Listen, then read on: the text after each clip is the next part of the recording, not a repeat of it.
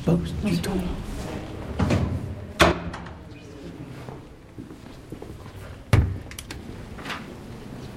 Allez, c'est bon.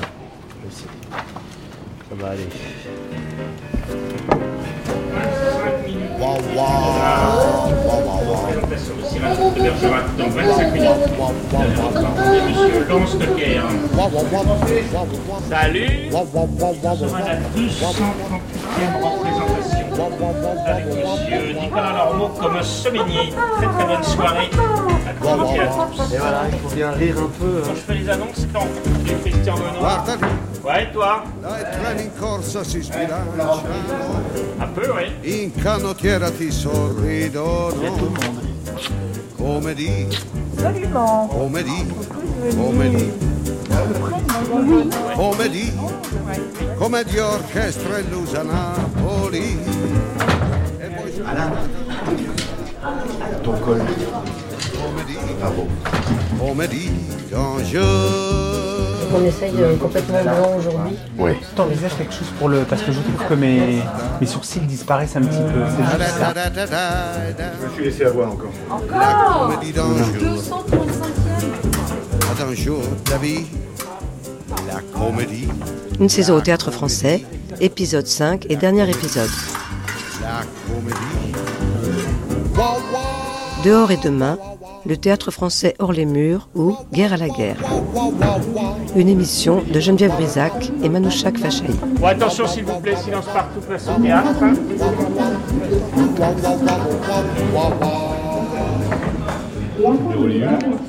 Non, non, je suis noir.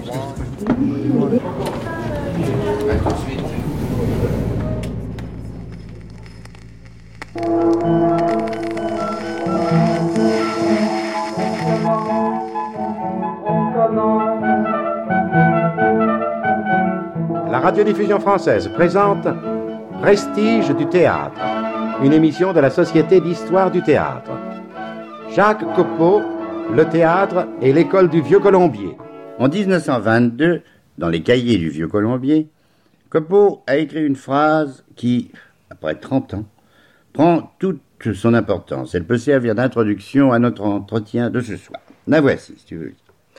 Nous avons dit que nous voulons, dans le domaine du théâtre, instituer un ordre, c'est-à-dire une chose qui se puisse comprendre, à quoi l'on puisse adhérer, un ordre stable pour un renouvellement illimité, un ordre de commandement et d'abnégation, de croyance et d'amour, éclairé par la raison, humanisé par le bon sens, soutenu par la discipline qui soumet l'élève à son maître, l'ouvrier à son ouvrage. Et quelques pages plus loin, Copeau Il n'y aura pas de théâtre nouveau aussi longtemps que des conditions de travail nouvelles n'auront point été établies. Et elles ne seront établies que grâce à l'élaboration et à l'application de méthodes nouvelles. Aidez-nous, collaborez, je ne dis plus au relèvement ou au renouvellement du théâtre d'aujourd'hui, mais à l'avènement du théâtre de demain. Nous avons vu en 1929 Copeau donner la liberté aux copiaux. Au moment où on lui propose de prendre en main les destinées de la comédie française. sur l'initiative de quelques sociétaires éminents, soucieux de sauvegarder le prestige de la maison de Molière, qui était alors fort en péril. Ciblot, Pierre Freinet, Berthe Bovy en tête. Un comité d'action s'était formé, comprenant des personnalités éminentes du théâtre et des lettres, et une importante partie de la presse. Copeau avait son quartier général rue Moncey, chez son fidèle et généreux ami Bernard Spiquet. Un plan de campagne avait été dressé, une machine de guerre, qui, au printemps 29, avait commencé à entrer en mouvement, discrètement, progressivement. et- Ben, Cette décision brusque de Copeau dut te surprendre. Oui et, et non. Je savais que, contrairement à ce que pensaient la plupart des gens, Copeau n'avait nullement renoncé à rentrer dans l'action. Exemple, cette lettre du 18 mars 1929. Tiens. Je comprends votre angoisse devant le temps qui passe. Il semble que rien n'arrive, et pourtant il se passe beaucoup de choses. Un vieux prêtre que j'aime me disait dernièrement, il faut travailler dans la cave pendant des années. C'est ce que nous faisons.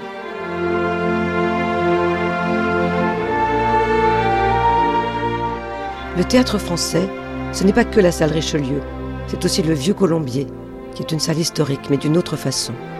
De Jacques Copeau en 1913, La guerre, À David Lescaut en 2016, Guerre à la guerre, la guerre et l'aventure s'y sont jouées souvent. Jacques Copeau voulait un théâtre éloigné de la facilité, de la vulgarité, un théâtre du XXe siècle, poétique et métaphysique. Avec Jouvet, Artaud, Dulin et Barrault, il a imprimé une marque exigeante et novatrice. Albert Camus disait Il y a un avant et un après Copeau. Écoutons encore Jacques Copeau, ce personnage complexe et passionnant. Le comédien qui est à la tête d'une compagnie en commet beaucoup. Plus il est intelligent, plus il risque de se tromper car il y a un abîme au théâtre entre la faculté de comprendre un personnage et celle de l'incarner. Plus le cœur est jeune et ardent, plus ses inspirations sont dangereuses, plus on est sincère, plus on est imprudent. De généreuses illusions vous égarent, on se dit comment le public pourra-t-il me tenir rigueur d'un faux pas quand je me dépense pour lui avec tant d'ardeur et se montrer sévère envers une maladresse où il sait que n'entrepôt rien le cabotinage. Il m'est arrivé plus d'une fois que, ne trouvant dans ma troupe aucun acteur capable à mon jugement de remplir tel ou tel rôle, m'en suis chargé, croyant que je m'en tirerais toujours mieux que lui, et je me trompais. Et mes détracteurs triomphaient de ce peu de réussite, et mes amis les mieux intentionnés, voyant ma fatigue, insistaient pour que je renonce à jouer la comédie. Il est bien vrai d'ailleurs que quand je me bornais à la jouer pour les autres, c'est-à-dire à fixer pour chacun des acteurs les traits de son personnage, à lui indiquer les moyens essentiels de s'exprimer, à faire enfin passer dans l'ensemble l'esprit de l'ouvrage qu'on interprétait, le résultat était généralement beaucoup meilleur. Pour faire un metteur en scène de premier ordre, il faut un comédien en puissance, qui soit en même temps sur la scène et dans la salle, qui veille au meilleur emploi possible, au plus fort rendement des facultés de chacun, mais n'attendons pas du metteur en scène qu'il entre lui-même à fond dans un personnage, qu'il fasse preuve enfin de cette faculté de concentration intense qui paraît être réservée aux grands comédiens, s'il n'est que comédien. Vraiment, dans ce temps-là, je ne doutais de rien. J'ai plusieurs fois pris des rôles au pied levé, sans aucune préparation, pour remplacer un acteur malade ou défaillant. Généralement, je ne quittais jamais le théâtre, que je joue ou non, avant 7 heures du soir, et j'y revenais vers 8 heures afin de constater si tout était en ordre et prêt pour la représentation. Un soir, pourtant, j'étais sans doute souffrant ou excessivement fatigué. Je m'étais installé au coin de mon feu avec le ferme propos de me récréer en lisant et de me coucher de bonne heure. On vint sonner à ma porte pour m'avertir que l'acteur chargé du rôle de Cléante dans l'avare de Molière n'avait pas encore mis le pied dans sa loge, bien qu'il fût l'heure de frapper les trois coups. Laisserait-on le rideau baissé Fallait-il rembourser la recette? Et justement, elle était assez bonne ce soir-là, un peu plus de mille francs. Je n'hésitais pas à me précipiter de la rue du Dragon à la rue du Vieux Colombier.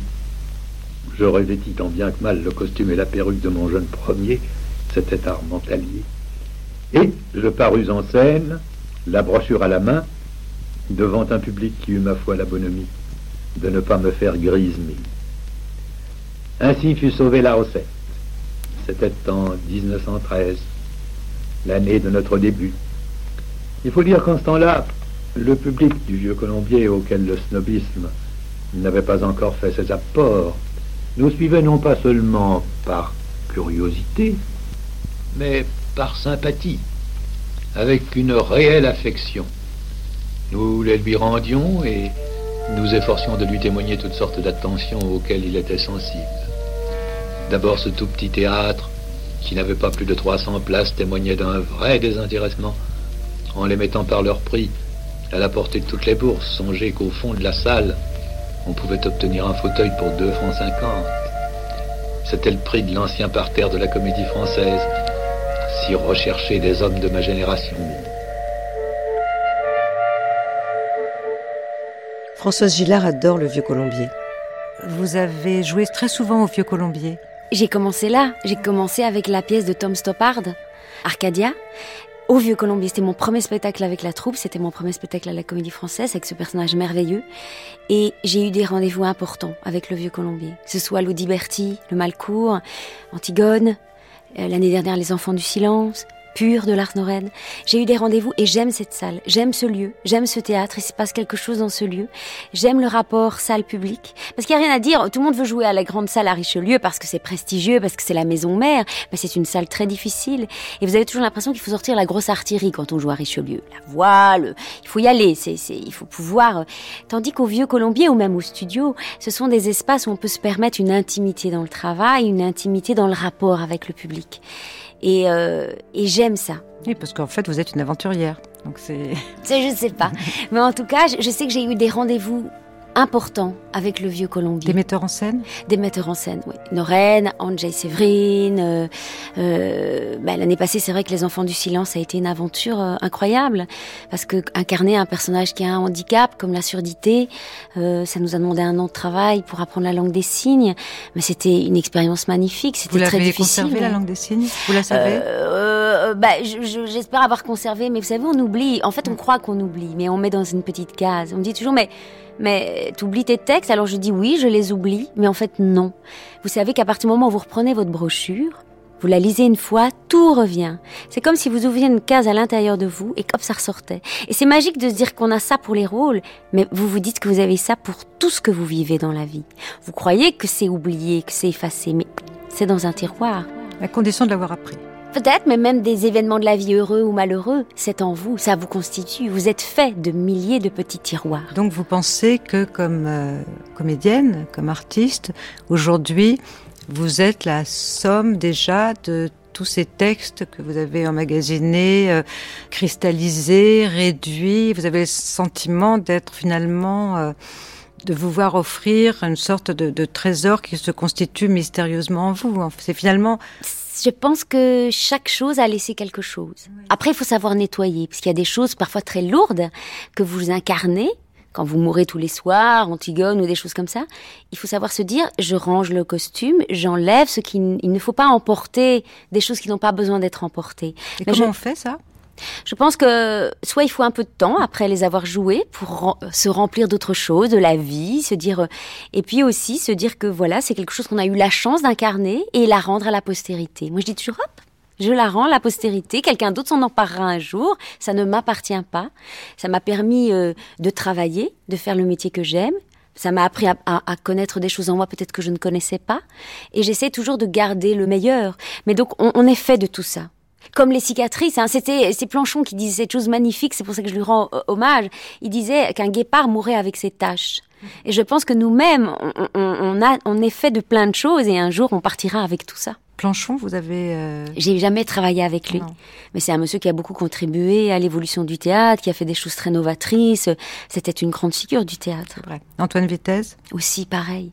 Voilà, vous voyez, parfois vous dites, ah, il y a des gens avec qui on aimerait travailler et il y a des gens avec qui on aurait aimé travailler. Vitesse, je pense, fait partie de ces hommes avec qui j'aurais aimé travailler. En tant qu'artiste, mais je crois aussi en tant qu'être humain. Comment il, aime, il aimait et regardait les acteurs. Ceux qui ont eu la chance, qui, qui sont encore dans cette maison et qui ont travaillé avec lui, ça reste vraiment une figure qui a été un grand maître. Ou Streller aussi. Voilà, des gens comme ça qui ne sont plus là, mais euh, avec qui moi j'aurais aimé euh, travailler. Radioscopie, mon invité aujourd'hui, euh, Antoine Vitesse. Vous avez été très précis dans les déclarations que vous avez su faire, et puis d'autre part, elles sont écrites. Je suis ici par une sorte d'ironie de l'histoire. On m'a toujours accusé de vouloir détruire les classiques, c'est ce que vous disiez tout à l'heure, mais c'est rappelé.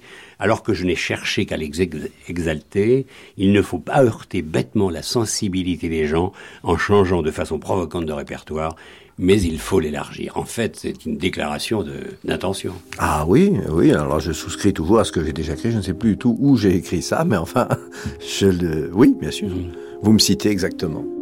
Cet esprit d'Antoine Vitesse, nous l'avons retrouvé avec l'équipe de David Lescaut dans les derniers jours de l'humanité de Karl Kraus. Donc, quand même, ce serait quand même bien s'il y a un souci qu'on ait un top lumière pour, pour, pour je sais pas, pour.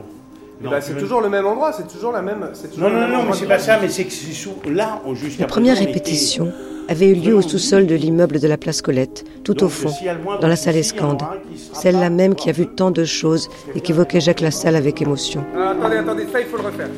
Ça il faut le refaire. Bon, Sur la scène, un jardin, euh... un piano. Un jeune homme, Damien Lehmann, y accompagne quatre acteurs Pauline Clément, Sylvia Berger, Denis Podalides et Bruno Raffaelli. Bon, hein, allez On est à Vienne, en 1914. C'est la guerre. Le nationalisme montre son museau, celui que nous redécouvrons ces temps-ci. Vous devez certainement.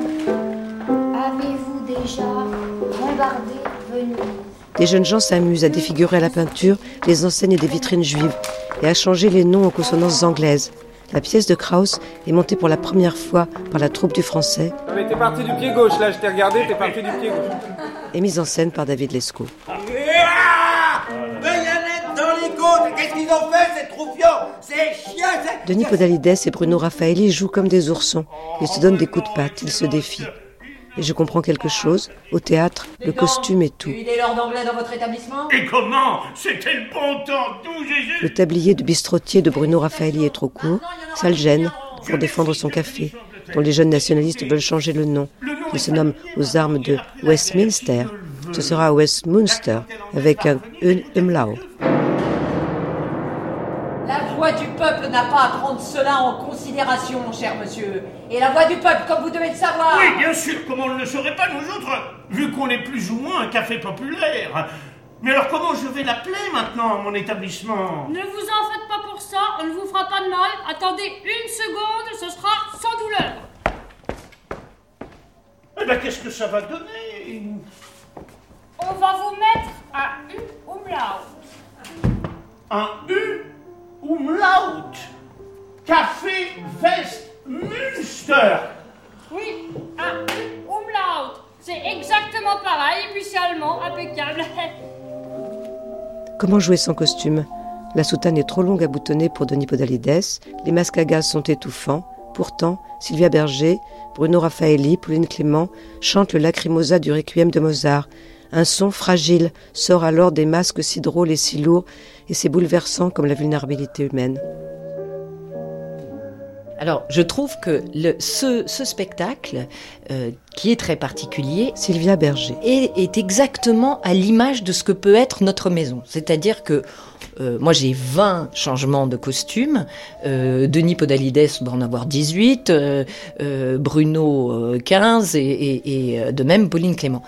On est exactement à, le- à- à cet endroit très spécifique de notre euh, travail à la Comédie Française, de notre façon de fonctionner à la Comédie Française, de cette souplesse qu'on nous demande de passer d'un registre à un autre, euh, d'un rôle à un autre, d'un d'un personnage à un autre, d'un sexe à un autre, et puis euh, avec du chant. Bon là, il n'y a pas de danse, mais bon, il y y a- y y des- mimiques, il y a un travail très physique aussi. Donc voilà, là c'est vraiment, oui, enfin une, un- oui, une difficulté. Euh, et ce qui me plaît, c'est justement comme dans le chant classique, dans le chant euh, lyrique, ce qui me, passionne, c'est de dépasser cette difficulté technique. C'est tout d'un coup comment arriver à euh, retrouver l'émotion première qu'on pourrait avoir nous en tant qu'acteurs spontanément, malgré la barrière de la technique. Dépasser cette technique pour retrouver cette liberté-là. C'est très difficile. Moi, j'ai une, admiration sans borne pour les très grands interprètes euh, euh, d'opéra, par exemple, qui sont de très grands acteurs. J'en ai vu. Je sais, pour avoir travaillé ma voix, à quel point c'est difficile. Tout ce qui, tous les paramètres qui entrent en ligne de compte, qu'on n'imagine absolument pas. Le fait d'être fatigué, le fait euh, bah, d'être enrhumé, euh, d'être euh, voilà n'importe quoi, de pas avoir le moral, tout joue, tout joue, euh, et d'être techniquement au maximum, et ensuite de pouvoir euh, donner cette émotion, arriver à transmettre cette émotion et se laisser aller à l'émotion. Parce que c'est ça qui est difficile. C'est que euh, quand on n'est pas très en forme, ben, euh, forcément on est obligé de penser technique pour euh, arriver à cette euh, perfection, entre guillemets, en tout cas la, la- la- la beauté le- le- de- de- du chant. Mais pour par-dessus le marché, il faut, pour arriver à, à- à dépasser ça, il faut arriver à dépasser ça plutôt pour arriver à s'abandonner à sa propre émotion, à l'émotion qu'on peut transmettre à- au public. On sent effectivement que ce sont des acteurs qui sont rompus à euh, euh, un, un travail constant, euh, qui sont donc habitués à, à- à changer rapidement de, de répertoire, de pièces, euh, dont l'outil en fait, David Lescaut, que ce soit le corps, la mémoire, la capacité d'interprétation, euh, est sans cesse sollicité, donc euh, le, mu- le- le moteur est chaud euh, tout le temps. Et, et donc ça, on peut aller vite. J'aime bien aller vite. Euh, non pas pour euh, par goût de la vitesse, mais parce que dans le temps qui nous est donné, ça permet de faire beaucoup de choses et donc d'essayer beaucoup de choses. Et donc, si on me donne trois semaines de répétition, je vais, je vais, je vais essayer de, de, de les utiliser au maximum et, et, et de faire un peu plus que ce qu'on fait en, trois semaines. Et avec ces acteurs-là, on peut le faire, on va vite, on n'a pas peur des histoires de mémoire et tout ça parce que, encore une fois, c'est, ils sont rompus à ça. Du coup, ça place la barre, euh, la barre assez haut puisque moi, j'ai besoin de sentir que l'acteur se dépasse. Je supporte pas que l'acteur soit dans un dans un confort et qu'il soit en dessous de ses capacités, en me disant tiens euh, il a euh, il y a 20% de ce qu'il pourrait faire qu'il ne qu'il ne nous a pas donné, qu'il a gardé comme euh, comme matelas. Ça non, moi j'ai envie d'aller euh, d'aller éventrer ce matelas et de voir ce qu'il y a dedans. Enfin, du coup par exemple là quand j'ai travaillé avec eux, je leur ai proposé des choses vraiment difficiles à tous. Euh, Sylvia Berger est passée de, du registre lyrique euh, au jeu de comédie, à la, et, et Denis Podalides, il incarne une foule à lui tout seul. euh, euh, Bruno Raffaelli, euh, euh, il, il, il, enchaînait des scènes à un débit euh, absolument, voilà, Tony Truant est, est- est ultra rapide. Donc j'aime bien ça parce que je sais qu'ils sont capables de faire des choses difficiles. Et moi j'aime que les acteurs fassent des choses difficiles, que le spectateur se dise, j'aimerais J'aimerais pas être à leur place. Je serais pas capable de le faire et je leur suis reconnaissant de le faire à ma place. Moi, j'ai pas été intimidé de travailler avec eux. Euh, ça s'est passé euh, assez naturellement, assez, euh, assez bien. Maman, Marie, elle veut pas être morte. J'ai bombardé avec succès sa position et maintenant elle veut pas être morte. C'est pas vrai, j'ai J'ai eu de la chance, je les connaissais un petit peu, pas tous. J'ai aussi accueilli une nouvelle arrivante. Donc, alors là, ça c'était, euh, ça, ça m'intéressait beaucoup de regarder comment jeune comédienne qui a pas encore beaucoup joué, qui sort du conservatoire, mais au conservatoire, elle a appartenu à des bandes, elle a appartenu à des, à des, à des, à des troupes. Donc, le travail collectif et tout ça, euh, elle, connaît. hein. Et elle a fait aussi un one-man show comique. Donc, finalement, ça, c'est une chance. Parce que, parce que elle, a, elle a une espèce d'autorité et d'intrépidité qui fait qu'elle peut tenir tête à euh, ces monstres sacrés qui sont là et qui sont des sociétaires très anciens en plus. Euh, Bruno Raffaelli, Sylvia, euh, Denis, ils sont là depuis très longtemps. Donc, moi, j'aimais cette bravoure. Je regardais ça et c'était un spectacle à l'intérieur du spectacle pour moi, comment la petite, euh, elle, elle, euh, elle y allait euh, crânement et euh, elle n'était pas intimidée et en même temps, euh, elle n'était pas non plus dans, dans, dans, quelque chose, dans une défense agressive ou dans quelque chose. Non, elle a vraiment, elle a vraiment été euh, brave et c'est comme ça qu'elle a conquis sa place dans ce, dans ce, dans ce spectacle-là. Moi, j'étais très, très heureux de ça. C'est très émouvant de faire entrer un, un- un nouveau pensionnaire euh, par un spectacle, en fait. Moi, je sais que c'est voilà, j'ai été le passeur de, de Pauline Clément euh, à la Comédie Française et ça, je m'en souviendrai. Je pense qu'elle s'en souviendra, j'espère. Bon, un, allez, clac. Et c'est Oui, le. oui. Oui, oui, oui. Euh, bon, hein, allez. Comment saisit-on le temps présent sur scène? Comment échappe-t-on à l'illustration lorsqu'on fabrique du théâtre avec la même matière des journaux? C'est- pas super. L'humour de David Lescaut, mais aussi celui de la petite bande de comédiens, frappe tandis qu'ils cherchent qui un déplacement, un accent, une silhouette, la bonne onomatopée. Et ce qui est vraiment fascinant, c'est cette manière d'intégrer à l'instant même, pendant qu'ils jouent, les propositions du metteur en scène. Bruno Raffaelli change de personnage au fur et à mesure que David Lescaut module ses indications. Comme un grand enfant, il rit des farces qu'il prépare. Il me rappelle l'esprit rouge et or selon Jean Cocteau. Voilà. Est-ce qu'il y a quelque chose pour vous de ce rêve-là, dans, le, dans cette, euh, de ce cheminement qui vous a amené après un tas d'autres aventures, Eh d'ailleurs, ben, à la Comédie dire, Française? euh, Pas du tout. Bruno Raffaelli. Euh, mais, mais non, non pas que je n'aime pas la, la, le- le- la salle Richelieu et que je n'aime pas les salles de théâtre Rougeur, au contraire. Pour notre génération, euh, qui est, euh, c'était, euh, c'était ça- synonyme de théâtre bourgeois. Oui, enfin, mon rêve, c'était de faire du théâtre, pas de rentrer dans une bonbonnière. Et ça faisait quand même euh, beaucoup euh, penser euh, ces dorures, ce côté confortable. voilà. Et puis, ça induisait un certain type de théâtre. Mais, bien entendu, c'est très gratifiant de jouer à la salle Richelieu. Mais bon, comme ce qui est bien, c'est de jouer des beaux spectacles. Voilà. Et puis historiquement, c'est la salle de la Comédie Française, donc. Tant qu'on n'a pas une autre, enfin une autre salle, peut-être, on va avoir bientôt une, autre salle polyvalente. Enfin, ça, ce sont des, des espérances. Mais on a le Vieux Colombier et puis on a euh, le studio théâtre. Mais la grande salle, c'est un théâtre. Euh, oui, la salle Richelieu, c'est un théâtre dit théâtre bourgeois. Rouge et or.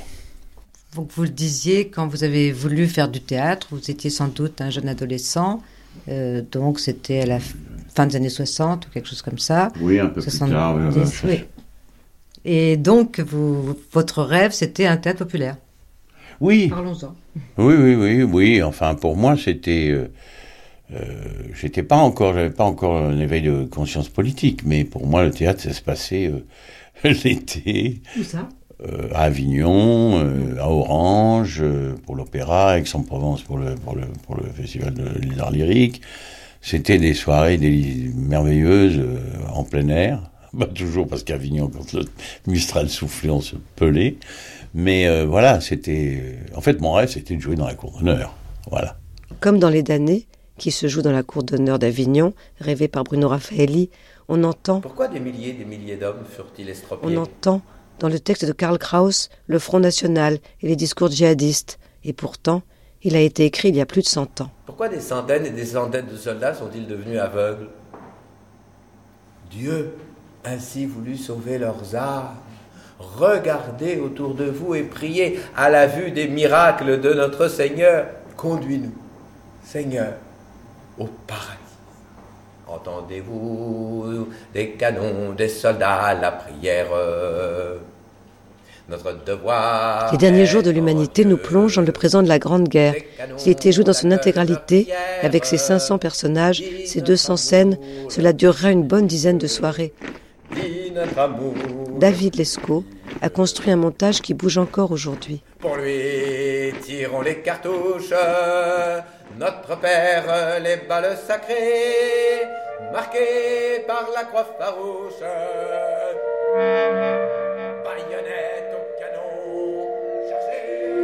L'approche différente de celle de Vassiliev ou de Gruber. Autre temps, autre mœurs. David Lescaut, comme Denis Podalides, est acteur, écrivain, lecteur avant tout, musicien, autant que metteur en scène. Il met tout cela en jeu dans son spectacle. Arrivons donc à cette mise en scène des derniers jours de l'humanité. Elle a une histoire. Oui, euh, je m'intéressais à ce texte depuis longtemps et quand il a été traduit euh, intégralement euh, j'ai imaginé de faire des choses dessus et donc il y a quelques années, à l'occasion d'un colloque sur les représentations de la guerre au XXe siècle au théâtre et au cinéma, avec l'historien du cinéma Laurent Verret, on a créé comme ça un objet un peu expérimental, un montage de textes de, tirés des derniers jours de l'humanité des images d'archives de la Première Guerre mondiale, dont Laurent Verret est un grand spécialiste, et puis déjà des, morceaux euh, de musique de l'époque, sur lesquels j'avais travaillé avec euh, Damien Lehmann, le pianiste musicien. Et euh, il fallait trouver donc l'interprète pour faire cette lecture, c'était encore une lecture, une lecture de ce montage, parce que je pense que c'est un texte qui appelle plein de montages différents. Krauss, il en a fait un. Mais on voit que c'est pas le montage qu'on peut en faire plein, en fait, ça invite à en faire plein. Et moi, je pense que c'est une œuvre qui est faite pour que on la dépaisse euh, et qu'on la recouse sans arrêt. Et que c'est pas une œuvre, c'est comme le Capital de Karl Marx, c'est pas fait pour être lu euh, du début à la fin. Non, je crois pas. Parce que d'abord, ça n'a pas été écrit pour ça. Ça a été écrit jour après jour. Donc après, oui, on peut retraverser tout si on veut, mais c'est pas construit. Donc bon, ok, on aura fait, ça sera une performance, mais je sais pas si ça produit euh, réellement du sens ou quelque chose à, part euh, l'épuisement. Euh, voilà, donc je me disais, il faut faire des montages, on va en faire un, mais on pourrait en faire un autre, on pourrait en faire un autre, et dans chaque montage, il faut suggérer que c'est une partie d'un tout et que voilà, il faut y retourner, on, peut sans arrêt le faire. Et, et avec Denis, alors je, je l'avais appelé Denis Podalides parce que je savais que Karl Kraus faisait lui-même des lectures euh, comme ça de son œuvre. Qui faisait des soirées où il prenait un bout et puis hop, il le faisait devant les gens et que comme il était très histrion, très, euh, très acteur euh, dans l'âme, écrivain-acteur, et eh ben c'était assez prisé. Les gens venaient voir, il faisait tous les personnages, il faisait la foule, il faisait tout ça. Et dans un jeu en plus assez lyrique, dans le style viennois. Et on peut entendre des enregistrements où il lit des extraits du, du, texte et c'est vraiment voilà, il, il y va quoi. Et maintenant, la toute première projection du grand film sur la Somme. Vous allez voir dans ce film les héros de la Somme, la jeunesse florissante et l'âge mûr grisonnant, pareillement burinés et trempés dans l'acier des combats. Ils s'élancent et bondissent, s'avancent des batailles sous des pluies de feu et des grêles d'obus sur un sol incertain, labourés par les mines dans l'atelier broyeur de cette guerre. Donc ce montage d'images d'archives, de musique et de scènes, sketchs, euh, séquences euh, très variées, avec, euh, mais à la limite du cabaret d'ailleurs parfois. Est-ce que vous, pensez que c'est un chemin de mise en scène qui produit un, effet particulier? Enfin moi je le pense hein, d'ailleurs. Oui, je pense. Je pense que c'est pas du théâtre dramatique. Il n'y a pas de dimension dramatique dans cette œuvre. Euh, parce que le héros de d'abord le héros euh, c'est euh, l'humanité mais c'est pas un héros c'est une humanité qui est un anti-héros. Et donc euh, donc déjà c'est des échantillons de l'humanité qui sont là. Donc en termes dramatiques en termes voilà, de cette esthétique-là, on peut pas euh, isoler un personnage. Il y a des personnages réels, il y a des personnages imaginés, il y a des grands, euh, perso- il y a, il y a des animaux, euh, il y a des, il y a des clowns, il y a plein de choses comme ça. Donc, il n'y a pas de personnage, il n'y a pas d'action continue parce que l'action, c'est euh, la guerre. C'est le temps de la guerre, donc euh, qui contamine absolument tous les domaines de la société. Oh, les voilà qui arrivent en courant, ce petit chenapan. Qui, qui y a-t-il? Vous ne jouez pas à la guerre mondiale? Maman, Marie, elle veut pas être morte. Donc à partir de là, on peut pas faire de théâtre avec ça, Euh, de théâtre au sens dramatique encore une fois. Si on essaie de le faire, si on essaie de, de, de, de prendre ça et de monter ça comme une pièce de théâtre, en fait, on se fait avoir parce que ça nous file entre les doigts. C'est pas là-dessus que ça repose. C'est pas sur c'est pas sur l'action dramatique, c'est sur, c'est sur le langage. Vraiment, c'est sur la langue. Et après, il y a une espèce d'humour constant, il y a une ironie très mordante, il y a une espèce de cynisme. Hein, la chute du rouble est assez parlante. Mon Dieu, si on la compare par exemple à notre couronne. La lire aussi est lamentable en baisse de 30%. Notre couronne par bonheur, seulement du double. Chez les autres, partout règne le découragement. Ils seraient contents que ce soit fini. hein. Et chez nous? Ça m'a frappé moi aussi. Par exemple, en France, le découragement.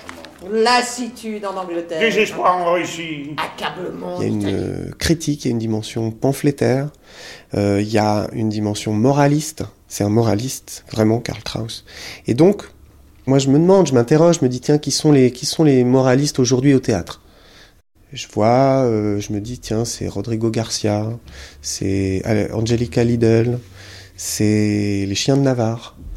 Euh, Qu'est-ce qu'ils font comme type de théâtre Du théâtre qui n'est pas dramatique non plus, qui ressemble davantage à des sketchs, qui ressemble à des moments comme ça, euh, qui sont très adressés au public. Et donc, moi, j'aime beaucoup le cabaret, j'aime beaucoup le musical, ce mélange euh, de performance, de musique, immédiatement compréhensible par le, par le public, mais qui a une deuxième couche cachée, un peu piégée, dangereuse. Euh, j'aime beaucoup ça, j'aime beaucoup cette tradition-là. Je sais que le niveau de la comédie française est très bon maintenant musicalement. Il y a vraiment des très bons musiciens, il y a des très bons chanteurs. On peut vraiment faire des choses. Et puis surtout, le monde tel que le décrit Karl Kraus ressemble à une foire, ressemble à une espèce de, de, cabaret macabre. C'est le style qu'on ressort de, de ces scènes-là, de ces sketchs, de ces scènes. euh, Et donc je me dis, bah, la forme qui va, qui va permettre de le, de le, de le voir, de le, de le, traduire, de traduire cette réalité, puisque le monde ressemble à une foire, alors on va utiliser des formes de foire pour représenter le monde. Et c'est un peu ça, c'était un peu ça l'idée du cabaret. et Du musical. 1918. Le soir, devant chez Cirque, froid humide, la pluie vient d'en bas. Regards fixes et muets du troupeau de boucs. Ce qui, ce qui m'a aussi frappé, c'est qu'il y a dans cette description de la Première Guerre mondiale des, des petites allusions très très fines à la deuxième. C'est-à-dire qu'il y a des il y a des petits passages un petit peu euh, comme dans la, la- la maison dans la forêt de Piala. Enfin, on- Par moment, on ne sait plus très bien d'ailleurs. On, on a une petite, un petit doute. Et vous avez eu conscience euh, en, le, en le montant ou euh, pas du tout? Bien sûr, bien sûr, bien sûr. Ah, la maison dans les bois, ça c'est une merveille. Ouais, tout à fait. On ne peut pas s'empêcher de penser à la seconde quand on voit une représentation de la première. Ça c'est. C'est étrange. Hein Ben oui.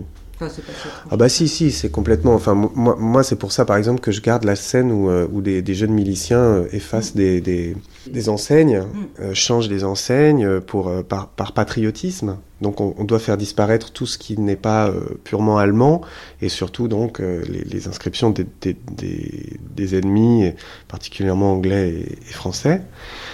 Et alors c'est très bon enfant. La scène, elle est, elle est très marrante. Il remplace Café Westminster, Café Westminster, etc. On, rit, on rit beaucoup. Et puis il y a un détail qui est très très très très fort, c'est qu'à un moment, il, voit euh, euh, un magasin de musique et de musique russe, anglaise, allemande, française, euh, hébraïque. Et euh, il décide de laisser que musique allemande hébraïque. Mm. Et ça, c'est euh, en 1914. Bon, c'est bien évidemment que 20 ans plus tard, euh, la chose qu'ils ont laissée en 14, hébraïque, allemande hébraïque, ça c'est bon, c'est allemand, ils disent. Bon, on sait bien ce que ça va devenir. Donc c'est pour ça que je le mets. C'est oui, pour ça que je la mets cette scène. Elle est, elle est, elle est, elle est drôle et elle est légère, mais c'est cette légèreté qui désigne euh, l'horreur de, de, qui, va, qui va avoir lieu après. Moi, moi j'ai besoin de fonctionner comme ça.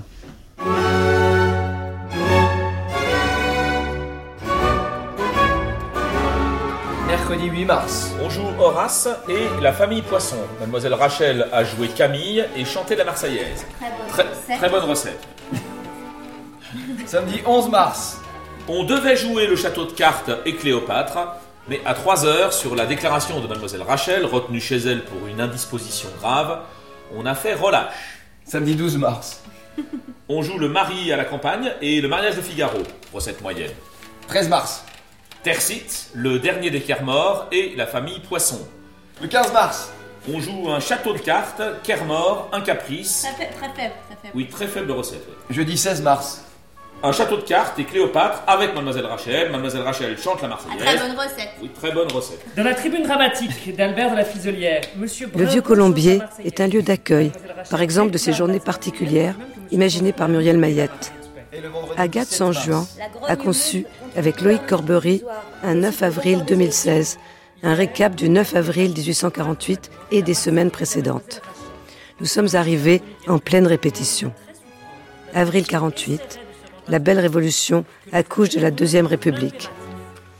Musset, Rachel, le répertoire et le peuple français en sont les héros. Ses débuts, le 12 juin 1838, ne sont pas du tout éclatants.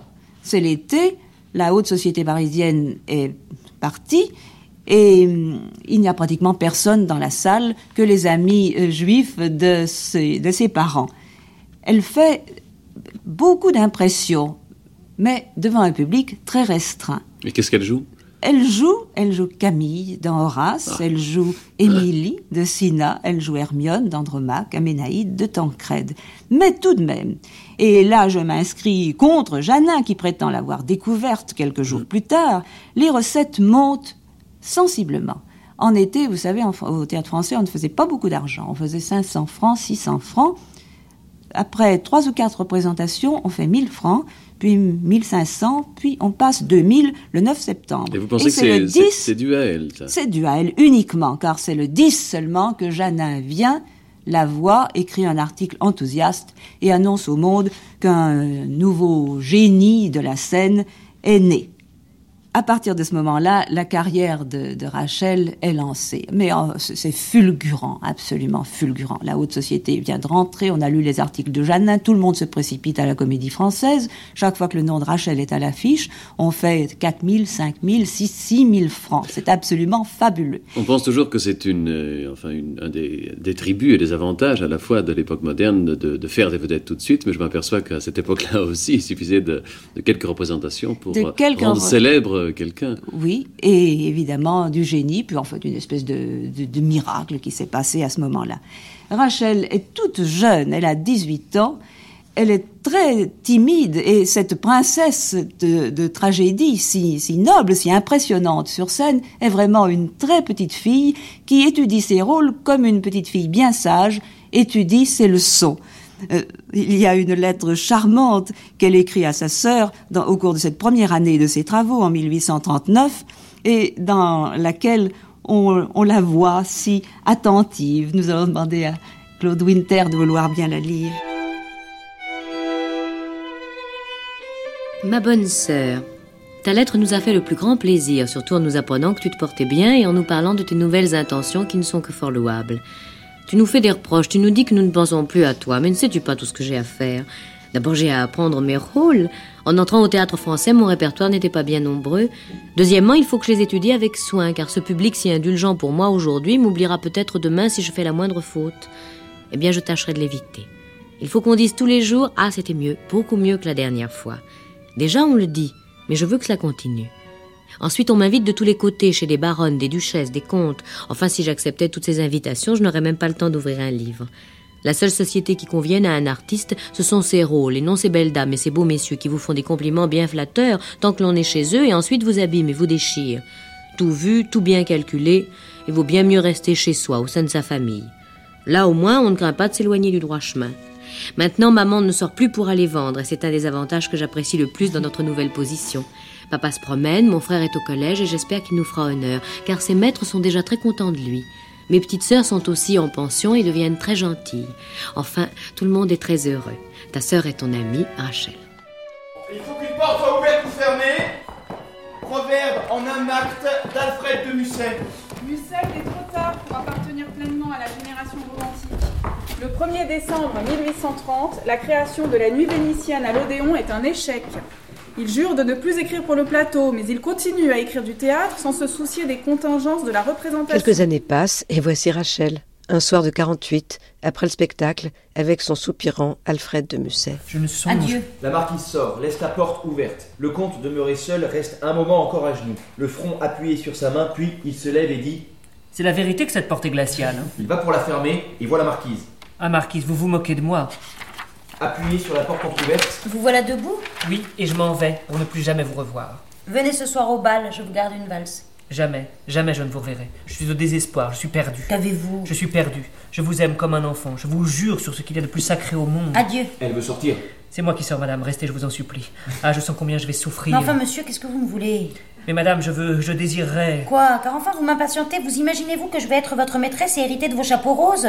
Je vous préviens qu'une pareille idée fait plus que me déplaire. Elle me révolte. Vous, marquise, grand Dieu, s'il était possible, ce serait ma vie entière que je mettrais à vos pieds. Ce serait mon nom, mes biens, mon honneur même, que je voudrais vous confier. Moi, vous confondre un seul instant. Je ne dis pas seulement avec ces créatures dont vous ne parlez que pour me chagriner, mais avec aucune femme au monde. L'avez-vous bien pu supposer? Me croyez-vous si dépourvu de sens Mon étourderie ou ma déraison a-t-elle donc été si loin que de vous faire douter de mon respect Vous qui me disiez tantôt que vous aviez quelque plaisir à me voir, peut-être quelque amitié pour moi, n'est-il pas vrai, Marquise Pouvez-vous penser qu'un homme ainsi distingué par vous, que vous avez pu trouver digne d'une si précieuse, d'une si douce indulgence, ne saurait pas ce que vous valez Suis-je donc aveugle ou insensé Vous, ma maîtresse Non pas, mais ma femme. Ah Bien, si vous m'aviez dit cela en arrivant, nous ne nous serions pas disputés. Ainsi, vous voulez m'épouser Mais certainement, j'en meurs d'envie. Je n'ai jamais osé vous le dire, mais je ne pense pas à autre chose depuis un an. Je donnerai mon sang pour qu'il me fût permis d'avoir la plus légère espérance. Attendez donc, vous êtes plus riche que moi. Oh mon Dieu, je ne crois pas, et qu'est-ce que cela vous fait? Mais quelle est votre fortune? Mais je, je ne sais pas, au juste, je vous en supplie, ne parlons pas de ces choses-là. Votre sourire en ce moment me fait frémir d'espoir et de crainte. Un mot, par grâce, ma vie est dans vos mains. Je vais vous dire deux proverbes. Le premier, c'est qu'il n'y a rien de tel que de s'entendre, par conséquent, nous causerons de ceci. C'est ce que j'ai osé vous dire. Ne vous déplaît donc pas Mais non Voici mon second proverbe, c'est qu'il faut qu'une porte soit ouverte ou fermée. Or, voilà trois quarts d'heure que celle-ci, grâce à vous, n'est ni l'un ni l'autre, et cette chambre est parfaitement gelée. Par conséquent, aussi, vous allez me donner le bras pour aller dîner chez ma mère. Théâtre pour finir, avec l'ouverture à partir de ce soir d'un troisième lieu de spectacle pour la comédie française. Après la salle Richelieu et le théâtre du Vieux Colombier, la maison de Molière va pouvoir disposer à partir de ce soir donc du studio théâtre dans la galerie du Carrousel du Louvre, une petite salle de 136 places. La diaspora de la comédie française, c'est aussi le studio théâtre, créé en 1996. On y voit des choses étonnantes, des performances d'acteurs, comme Compagnie de Beckett, par Christian Gonon, ou un cabaret autour de Léo Ferré. Pourquoi un troisième lieu? Écoutez les explications de l'administrateur de la comédie française, Jean-Pierre Miquel, au micro de Vincent Josse. Il y a eu une opportunité avec cet espace qui était libre au carrousel du Louvre et qu'on m'a proposé. Et j'ai sauté sur cette opportunité parce que j'ai vu la possibilité de faire une petite salle qui effectivement permettrait une chose qui nous manquait beaucoup, qui était d'élargir le répertoire à des pièces qu'on ne peut pas jouer ni à Richelieu ni au Vieux Colombier. Euh, ce sont des pièces courtes, des pièces brèves, comme on dit. Euh, c'est tout le répertoire des pièces en un acte, qui va d'ailleurs du, Moyen Âge à aujourd'hui. Tous nos auteurs, euh, Molière, Marivaux, Musset, Hugo, Labiche, Feydeau, Courteline, etc. Enfin pour ne citer que ceux-là, Ionesco aujourd'hui, Beckett même, enfin, ont écrit des, formes brèves. Et ça, on peut pas le jouer dans nos, dans nos grands lieux que sont euh, la salle Richelieu d'une part et le lieu Colombier d'autre part. Comment accède-t-on au studio théâtre? C'est au milieu de la foule du carrousel. Cette salle improbable, on y accède par un escalier roulant, juste à côté de l'arc de triomphe du carrousel. La foule des touristes et des visiteurs du Louvre crée des ressacs sous la pyramide, et puis, juste à droite, une petite entrée, une porte en bois, un abri.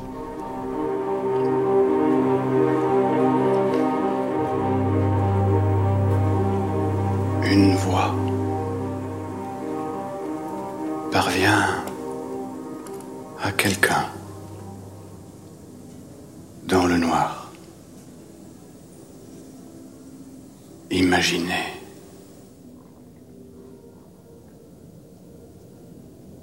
Une voix parvient à quelqu'un sur le dos, dans le noir. Le dos, pour ne nommer que lui, le lui dit. Et la façon dont change le noir quand il rouvre les yeux.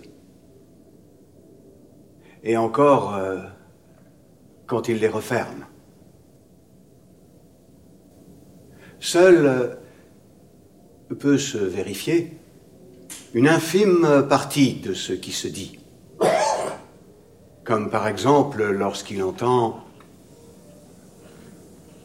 je crois, je sais pas si j'aurais eu le courage de monter à l'extérieur, compagnie de Beckett. Tu es. Et, et qui même m'aurait donné un théâtre pour le faire. Sur le dos. Parce que c'est, c'est, c'est du lourd. Dans le noir. Euh, c'est passionnant, mais ici on peut le faire.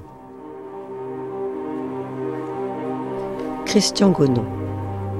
Christian Gonon est un acteur-lecteur, un rêveur intempestif, un poète. C'est en poète qu'il interprète Beckett. On joue pas très souvent Beckett, euh, si? Euh, Au français, je crois qu'à Richelieu, il y a eu un, intendant Godot, mais il y, a, assez longtemps.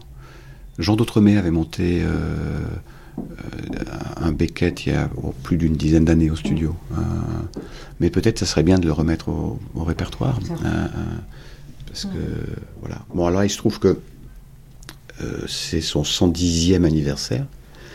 Bon, voilà, tu fais Beckett, tu fais partie des singoulistes, tu es en troisième position, Aliette Martin m'appelle. Donc voilà, on t'a mis en troisième par rapport à là. Et donc tu commences, je regarde, mercredi 13 avril. Et mercredi 13 avril, j'avais, je regarde vite sa bio et il est né euh, un vendredi saint, euh, vendredi 13 avril. Donc voilà, c'est un clin d'œil. Euh, voilà, j'essaie de Ça apporte, disons. C'est, ça fait un petit. C'est toujours agréable quand les choses prennent du sens, même secret ou surtout secret. surtout, il sera là, quoi. oui. Surtout secret. Mm. Et au théâtre, il y a beaucoup de choses comme ça. Mm. Quand on sait les lire, hein, dans, ce qui nous arrive. il y a des signes. Oui, ouais, ouais, quand on est un petit peu ouvert à, à, ça, il y a des choses qui nous guident. Euh, euh, il faut savoir les suivre et puis savoir pagayer un peu à droite, à gauche euh, avec ce qui nous arrive. Comme un... Fait, c'est comme si ouais, on descend un fleuve, on peut s'arrêter, on peut repartir. Il faut être dans le sens du courant. on a une liberté dans quelques. Puis de temps en temps, il y a une île qui apparaît. Ah, tiens, je m'arrête. Puis sur cette île, il y a un Beckett qui nous attend avec une bouteille de whisky. Tu veux pas faire compagnie? Donc voilà, je fêterai son anniversaire et je vais essayer de, de, de, rater mieux, comme il dit. essayer, rater, encore, rater, rater, encore, rater mieux. Donc, euh, je vais essayer de rater mieux. Là, il ne peut qu'admettre ce qui se dit. Mais de loin, la majeure partie de ce qui se dit ne peut se vérifier. Comme par exemple lorsqu'il entend donc pour faire ça, vous avez relu... Euh, tu vis le jour tel et tel jour. Bon, j'ai lu sa biographie, je le connaissais. Alors j'ai retrouvé une, une bio. Elle fait Il la arrive première que les deux se combinent. théâtre à la rue Blanche, Alfred Simon. exemple, Il était un, un professeur de littérature, enfin, comment on dit, d'histoire du théâtre. Et j'ai retrouvé ça dans un carton. Ma grande onde, je crois que je l'avais jamais lu. Il, il m'avait mis pour Christian Gonon, pour sensibiliser encore plus son esprit à l'un des plus grands écrivains de notre temps, hommage amical de son professeur. Et en fait, c'est 30 ans après qu'il m'a sensibilisé. à- je crois que je l'avais feuilleté, mais voilà, à 23 ans, j'étais pas prêt. Oui, Godot, super, très bien. C'est, c'est, c'est, c'est bien, mais je. Et c'est maintenant, euh, oui, 30 ans après que j'ai redécouvert, j'ai lu sa biographie, euh, qui est passionnante. Euh, Il y en a une autre aussi, plus, plus, touffue, mais. euh, donc, euh, voilà. Oui, parce que c'est pas du tout le. Enfin, c'est drôle parce que je trouve que Beckett, comme Virginia Woolf, ils ont la réputation d'être, parce qu'ils sont aussi secs et tout ça, d'être des gens très chiants. Oui. Et alors qu'en fait, pas du tout. C'est des gens pleins de vie. Et au contraire, de, de, de couleurs et de- d'énergie et de, de, de drôlerie dans, dans, dans l'observation du monde. Oui, il y a beaucoup d'humour dans, Vraiment. dans, dans, dans- dans ses écrits, et même l'homme, il y a une toute petite interview de Pierre Dux que j'ai retrouvée sur l'INA, où il, où il parle de, de- de lui, il le retrouvait dans un café, puisqu'il ne le faisait jamais monter chez, chez lui. Et euh, il dit, on, on- on riait beaucoup. Et, euh, il avait une anecdote, un journaliste qui lui avait demandé, euh, vous êtes anglais Il lui avait dit non, au contraire. Euh, donc, euh, alors oui, son, son, son théâtre est particulier, ça, son écriture, mais c'est d'une précision, d'une profondeur, de, c'est chirurgical et ça met l'acteur à, à- à un endroit très particulier. Trop de théâtre tue son texte et, et rien le tue aussi. Il faut trouver quelque chose de à la fois dépouillé et du- d'une authenticité, et d'une euh, une, une vérité euh, euh, très aiguë. Sinon, ça, ça, quelque chose qui ne va pas. En tout cas, il raconte des choses sur l'homme, sur l'humanité, sur, sur sa force et sa faiblesse. euh. C'est intéressant parce qu'on a beaucoup vu Beckett comme un écrivain anti-humaniste, alors que, à mon avis, c'est tout à fait le contraire. C'est- C'était une époque, les années 70, euh, on pensait qu'il fallait absolument être anti-humaniste. Aujourd'hui, on voit bien que c'est peut-être, enfin, c'est certainement très discutable, et on voit bien que Beckett est comme Nathalie Sarraute euh, ou, euh, je sais pas, Racine, euh, sont au contraire au cœur de l'humain. Donc c'est forcément un théâtre incarné. Il l'a dans compagnie, mais il cherche. Il cherche compagnie. Et puis, jusqu'à ce qu'il assume sa solitude, puisqu'on est toujours seul. Euh, c'est un voyage à travers l'acceptation de ses souvenirs, de ses souvenirs d'enfance. Il n'a pas eu une vie facile, hein, Beckett. Euh, au début, c'était un grand jeune homme puissant, enfin, qui, qui était sportif, et puis très très vite, et des ennuis de santé. et de... Puis la, la- la- la guerre, le, le passage après la guerre où il a été euh, en Normandie, l'a complètement euh, bouleversé. Les rapports avec sa mère, la- avec son père. Voilà donc la Il a proposition. beaucoup de, de souffrance autour de, autour de lui. Puis il a galéré jusqu'à pas 45 quelqu'un ans, euh, jusqu'à Godot. hein. Il, il tirait le diable par la queue. quoi. Bon. passé. Non, mais ça, je trouve aussi que c'est quelque chose qui est intéressant à dire euh, euh, jeunes gens d'aujourd'hui, que les choses ne se font pas forcément très vite, puisque tout leur donne à penser que tout se fait très vite. Moi, c'est une chose qui me plaît beaucoup dans la troupe de la comédie française, c'est justement qu'on voit des tas de destins euh, dans cette troupe de gens qui euh, ne se sont pas faits très vite et qui, même en arrivant ici, continuent à se façonner. euh, en travaillant énormément, mais aussi lentement, puisqu'ils ne sont pas euh, soumis aux impératifs du marketing, disons, exactement comme on l'est euh, pour un comédien ou un acteur ou une personne de spectacle euh, se tenir compagnie. dans le monde euh, normal. Oui, là, c'est une chose très très importante, ça, le, le temps. On laisse, on, on laisse du, beaucoup plus de temps que- qu'à l'extérieur. Euh, On peut des fois se tromper, marcher un peu à côté, et puis revenir. euh, Et on nous laisse un peu marcher à côté, on dit attention, tu marches à côté, on nous prévient. Et puis on revient. Bah, Qu'est-ce que vous appelez marcher à côté bah, on, on rate un ou deux spectacles, qu'on n'est pas bien. Ah, vous on- êtes mauvais, vous voulez dire oui, peut-être. Par exemple Aucun acteur, je l'ai trouvé mauvais. Hmm. Simplement un, un peu éteint ou un passage où on se cherche. Je trouve qu'il n'y a, aucun mauvais acteur Oui, français. c'est vrai. Oui. on peut rater sa cible pour X raisons, euh, on peut être moins bon, moins performant parce que le metteur en scène, parce que le projet, parce que le rôle, euh, parce que la vie. Il y a, il y a- il y a beaucoup de choses hein, qui, qui peuvent nous, nous, nous- nous atteindre. Et euh, bon, il faut le traverser. hein. Là aussi, les spectacles doivent, doivent continuer. Des fois, je suis distribué dans des spectacles que je n'aime pas, ou beaucoup moins, parce que voilà, c'est on, on est humain. Après, il y a des spectacles qui mettent un appétit. À part la voix et le faible bruit de son souffle, nul bruit. Du moins qu'il puisse entendre. Le faible bruit de son souffle le lui dit. Quoique, maintenant moins que jamais porté sur les questions, il ne peut parfois que se poser celle de savoir si c'est bien à lui et de lui que parle la voix.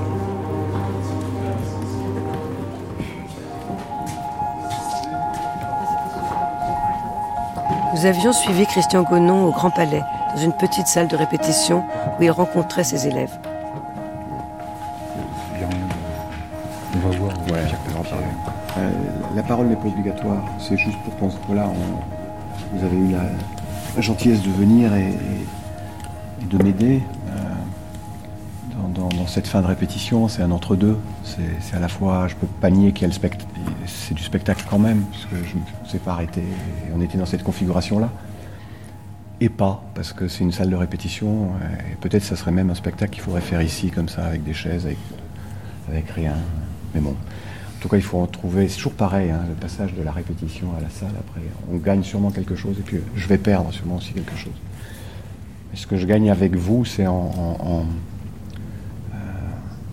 ouais, un échafaudage intérieur que je me construis filage après filage, parce que filer seul, ça n'a rien à voir. Hier encore, on a travaillé euh, tous les trois avec euh, Julien et Pascal, et ah, j'étais super détendu. Tout allait bien. J'ai pas eu, un- et, là, tout d'un coup, je suis obligé d'intégrer votre la présence de, regard. Et, et ça, c'est drôle, ça, a influé de manière totalement différente Et puis ça va continuer jusqu'au jour de, la première. Moi, ça m'a fait un peu l'inverse, les, euh, les passages des souvenirs. En fait, pendant les moments du narrateur et tout, je, me sentais vraiment dans une, solitude, dans le sens où je savais pas trop. euh, si je devais fermer les yeux ou si je devais avoir les yeux ouverts, j'étais dans une sorte de demi-sommeil. Et, euh, et par contre, les moments de souvenir, c'est comme si tout d'un coup, euh, on racontait une histoire et que je me souvenais que c'était une pièce de théâtre. Enfin, et, euh, et du coup, en fait, j'ai l'impression, le texte, que j'ai entendu juste l'histoire d'un petit garçon. C'est ce que je me souviens le plus. Avec les tartines, le hérisson. Enfin, le sapin. C'est Beckett qui revient petit garçon, tu sais, dans tous ses souvenirs, si tu les prends un par un, y a la naissance, il y a la mère, petit garçon, il y a les tartines, euh, quand il se balançait, ça c'est vrai, il, il montait au sommet d'un arbre il se jetait en bas. Et c'est complètement dingue.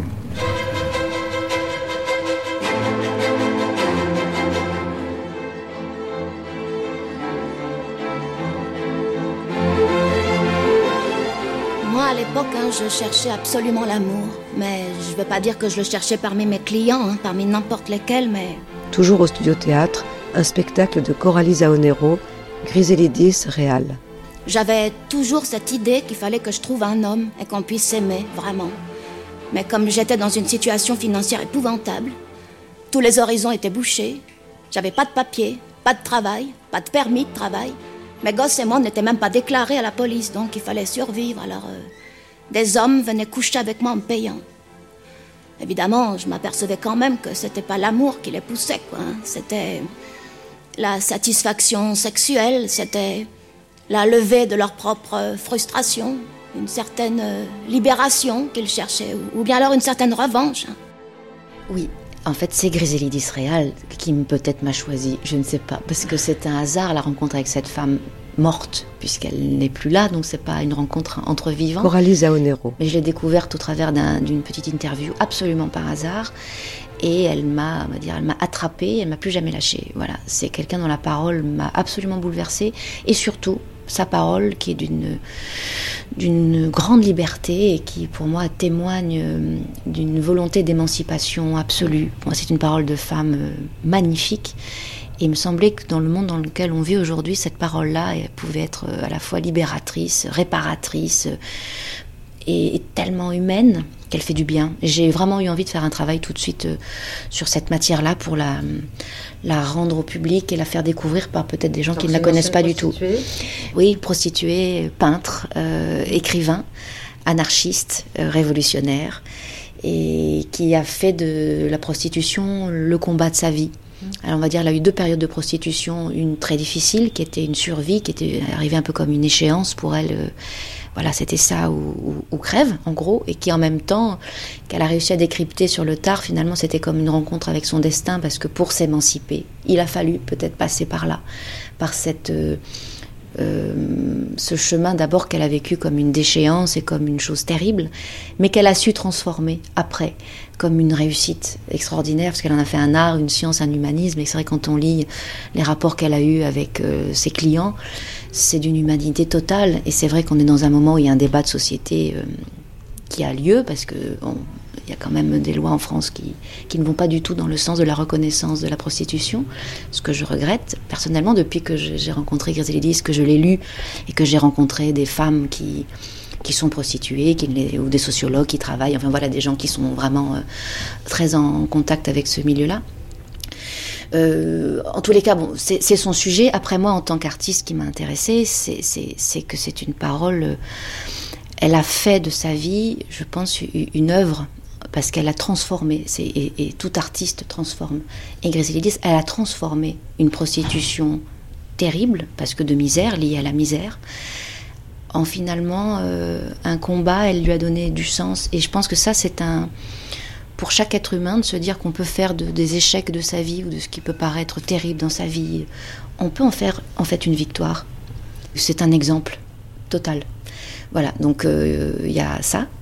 Et puis il y a la beauté de son, style aussi, c'est-à-dire qu'elle a à la fois une gouaille incroyable, elle est drôle dans ses interviews, et puis quand, quand elle travaille euh, le texte, comme dans Le Noir est une couleur. Attention pour le changement de l'acte 3 vers l'acte 4. Je rappelle que dans tout changement, le silence est impératif sur le plateau. Il y a une scène qui se joue devant le rideau. Pendant tout changement, le silence est impératif.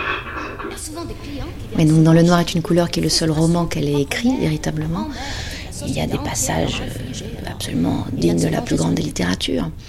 Et je trouvais intéressant de mélanger comme ça une parole euh, euh, prosaïque et puis une parole plus travaillée, stylisée et d'en faire et d'en faire un texte pour le théâtre. Et, après, en plus, moi, j'ai essayé d'aller à sa rencontre en tant qu'actrice et de où est-ce qu'on se rencontre physiquement pour que d'un coup cette femme ressurgisse. C'est toute une technique qu'il faut avoir.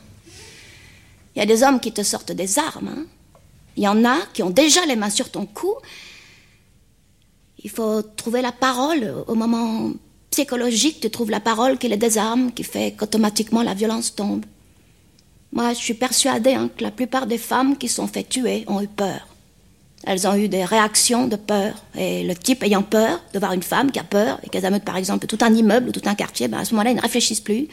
Ils éliminent la source de la peur, c'est-à-dire qu'ils tuent la femme. Et comme ça, il n'y a plus de problème tout le camp. là.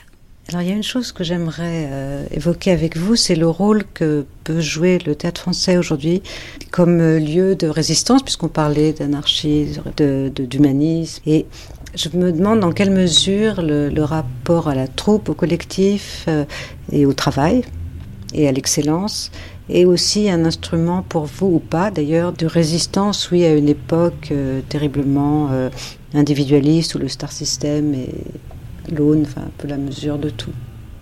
Et donc il me semblait que euh, votre troupe incarne, avec d'autres euh, troupes éventuellement d'ailleurs, une façon de concevoir le spectacle, le jeu de l'acteur, etc., en en résistance ou en interrogation par rapport à un vrai enjeu d'aujourd'hui qui est la célébrité, mais c'est dans tous les domaines artistiques. C'est vrai en peinture, c'est vrai en art, c'est vrai en littérature, c'est vrai pour tout. Il me semble, moi, d'avoir ressenti cela, c'est-à-dire qu'il y avait une façon de, de s'effacer, un peu ce que vous avez dit sur les rôles, de ne de, pas considérer que le plus important, c'est d'avoir le premier rôle tout le temps, était quelque chose que vous portiez. Oui, en effet, on est dans une société de consommation, donc qui dit consommation dit produit, donc oui, ça va vite, il faut que... On s'inscrit évidemment en contre, ne serait-ce que parce qu'on est en effet dans, dans une pérennité, on le disait dès le début, c'est-à-dire on s'inscrit dans une durée. Le temps de cette maison n'est pas le temps extérieur. Et c'est formidable, en fait. Et, euh, par ça, en effet, on résiste euh, au rythme extérieur.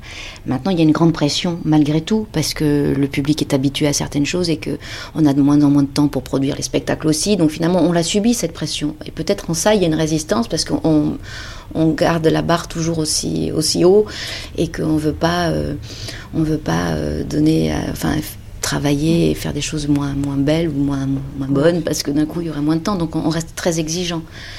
Mais oui, on n'est pas là pour faire des produits qu'on va consommer c'est sûr, c'est pas notre mission. Après, ce qui nous en protège aussi, c'est la parole des poètes, c'est les auteurs, ça fait le répertoire, le fameux, un de nos, trois piliers à nous, euh, c'est la parole de l'auteur et le poète. Et donc là, à partir de là, le poète, euh, ça donne du sens, ça éclaire. Je viens de traverser une ville où tout le monde courait. Ah, je peux pas vous dire laquelle. Je l'ai traversée en courant. Enfin, Lorsque j'y suis entré, je marchais normalement. Mais quand j'ai vu que tout le monde courait, je me suis mis à courir comme tout le monde, sans raison. À un moment, je courais coude à coude avec un monsieur et je lui dis Dites-moi, pourquoi tous ces gens courent-ils comme des fous? Et il me dit Parce qu'ils le sont. Vous êtes dans une ville de fous ici. Vous n'êtes pas au courant?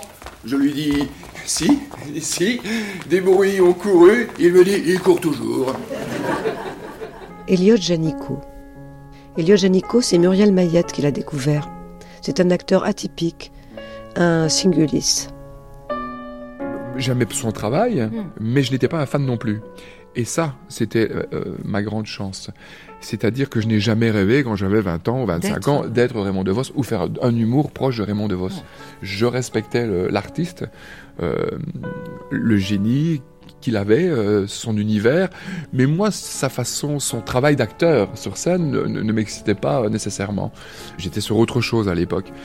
Et euh, par magie, j'ai découvert des textes que je ne connaissais pas, j'en ai lu certains que je connaissais, que je redécouvrais, et à force de les lire, J'en ai lu à peu près 200. Euh, j'en ai fait une sélection d'une quinzaine, voilà, et des textes que, surtout qui me racontaient moi. C'est-à-dire qu'il y a un lien assez proche entre son histoire euh, d'artiste euh, et la mienne. De Vos a commencé d'abord par faire du, euh, du mime. Il faisait partie de la compagnie de, Jacques Fabry. Il a joué d'ailleurs au Vieux Colombier dans les années 50. Il jouait Pierrot, il faisait des choses comme ça. Il est passé après au burlesque pour venir au mot après. Et, j'ai une histoire un peu semblable parce que moi au départ j'ai commencé en étant euh, artiste de rue où je faisais des spectacles très visuels. Euh, je suis arrivé après au, burlesque, au, café-théâtre, pour arriver au théâtre après. Donc il y avait quelque chose d'assez... Euh, et, au musical entre les deux. Donc il y avait quelque chose d'assez similaire, avec des personnalités et euh, complètement différentes. Et à force de dire les textes, donc je les ai choisis, et ces textes, en fait, me racontent beaucoup.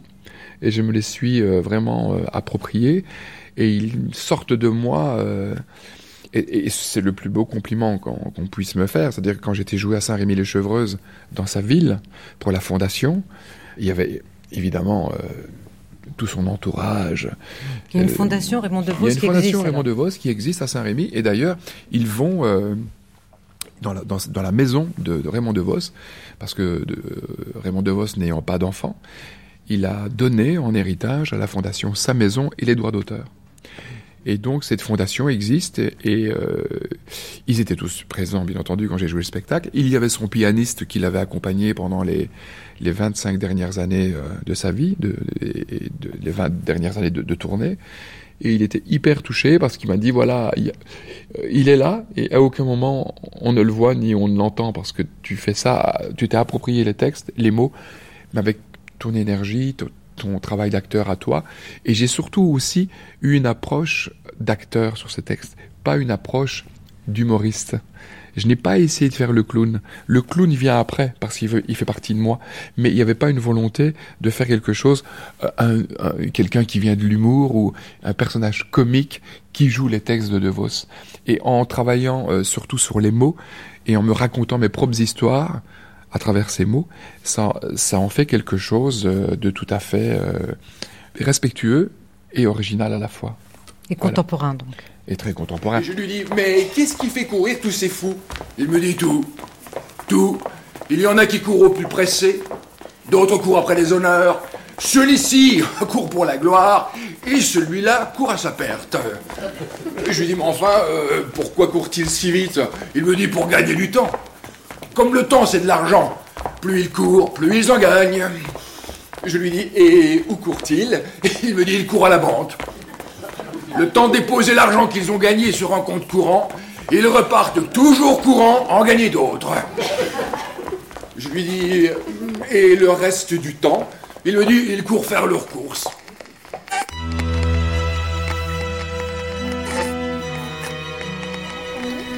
Me voici, madame. Que désirez-vous de moi tu sais que ma fille est déjà d'un bel âge. Oh, je peux vous dire son âge à une heure près. Elle n'a pas encore 15 ans. Combien y a-t-il de jours d'ici à la Saint-Pierre 15 jours. Eh bien, vienne la Saint-Pierre, elle aura 15 ans. Suzanne et elle. Ah, Dieu fasse paix à toutes les âmes chrétiennes. Depuis le début, la radio et le théâtre ont fait route commune. Les actrices en particulier y ont fait des émissions souvent remarquables. En particulier les deux Béatrices. Béatrice Dussan, qui nous a souvent guidés depuis lundi, et Béatrice Bretti. Béatrice Bretti était la petite amie de Georges Mandel, le président du Conseil. Ça lui donnait de l'importance. C'était une femme très politique. C'est une carrière qui a été fort bien remplie à la Comédie Française en tout cas. Pouvez-vous nous rappeler quelles ont été vos principales créations? Enfin, celles qui ont compté le plus pour vous Oui, euh, celle qui a compté le plus pour moi parce qu'elle marque un tournant dans ma carrière. C'est La Brouille, dont je vais donner une scène ce soir. La Brouille de Charles Vildrac. À ce moment-là, euh, je ne jouais... Le classique, je jouais surtout le classique. Et puis il est arrivé cette magnifique création, et à partir de, cette création-là, les auteurs modernes ont pensé à moi, et une succession de créations en a suivi. C'est ainsi que j'ai créé euh, Les temps difficiles de Bourdet, j'ai créé Les caves du Vatican d'André Gide, euh, Le Vaugras de Zimmer, enfin je ne veux pas entrer dans tous les détails, ce serait trop long. Je dois vous avouer que je suis ému. Je fais un effort pour sourire aux téléspectateurs, mais je dois leur dire que j'ai plus envie de pleurer que de rire. Merci beaucoup, Madame Bretti. Des grandes actrices, en 333 ans, il y en a eu bien sûr des quantités, dans des genres bien différents. Pourtant, ce ne fut jamais facile, ni pour les unes, ni pour les autres.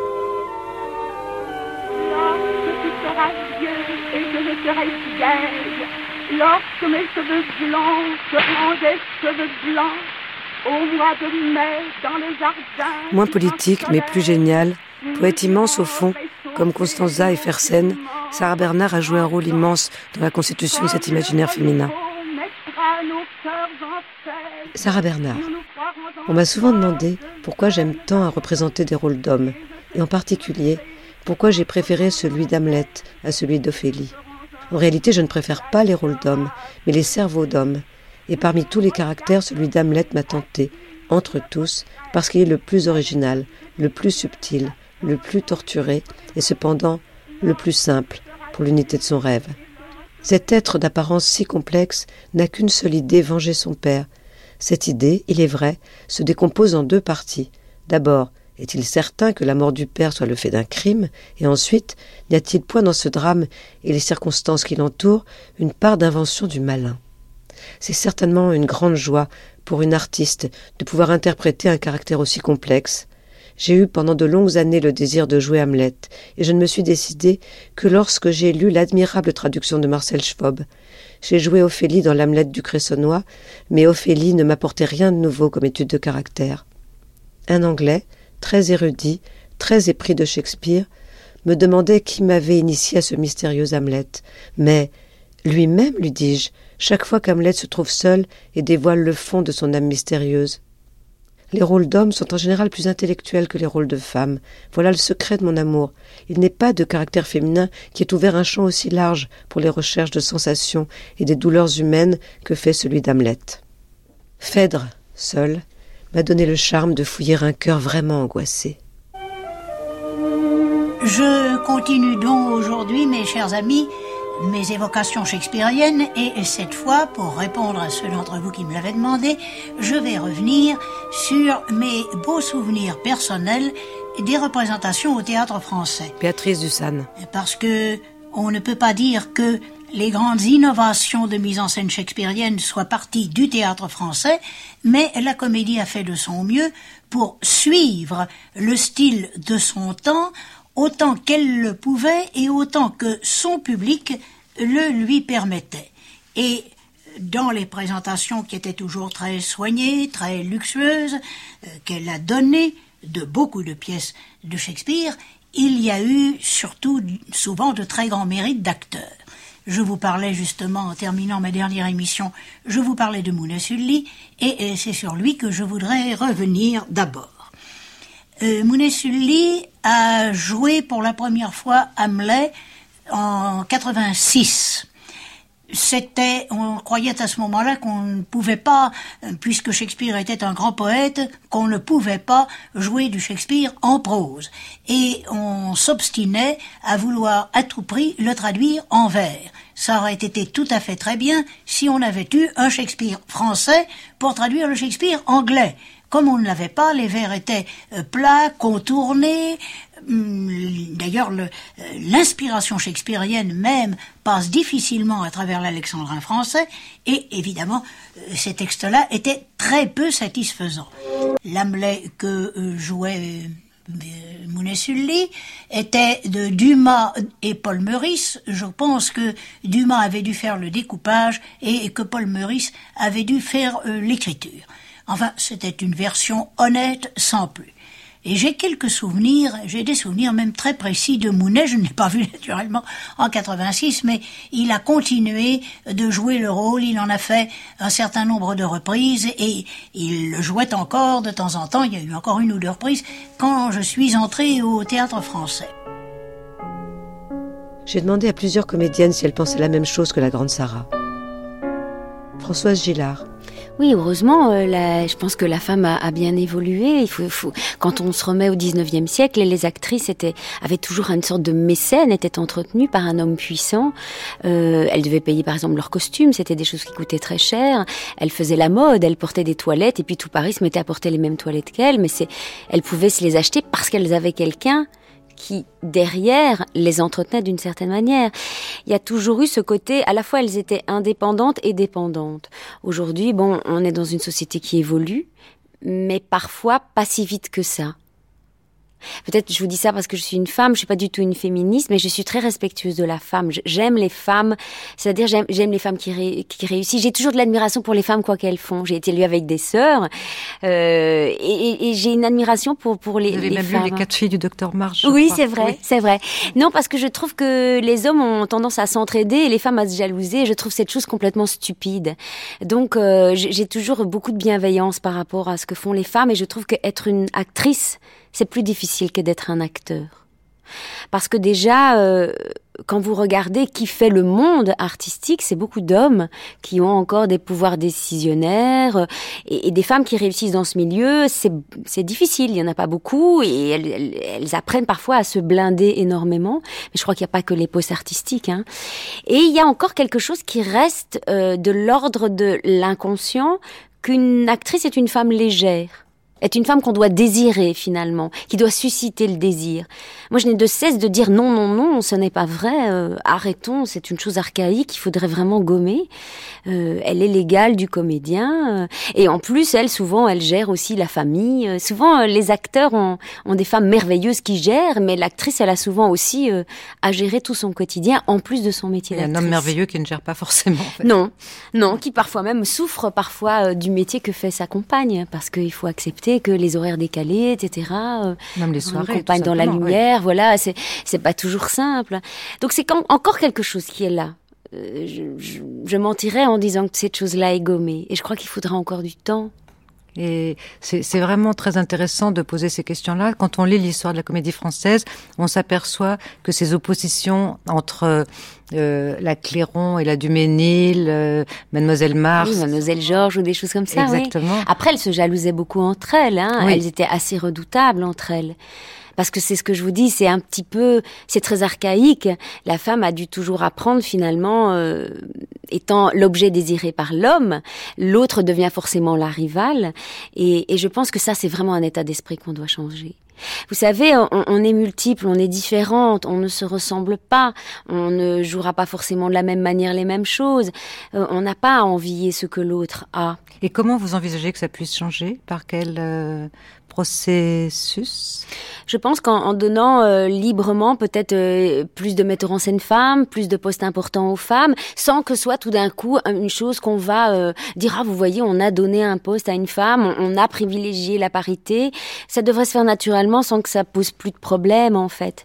Et, se dire c'est pas parce que c'est une femme que euh, forcément c'est moins intéressant ou que euh, ou que c'est juste un objet. La femme n'est pas un objet. Enfin, et c'est pas parce qu'on est une actrice qu'on doit être un objet de fantasme ou de projection. La comédie française, finalement, c'est un microcosme de la société.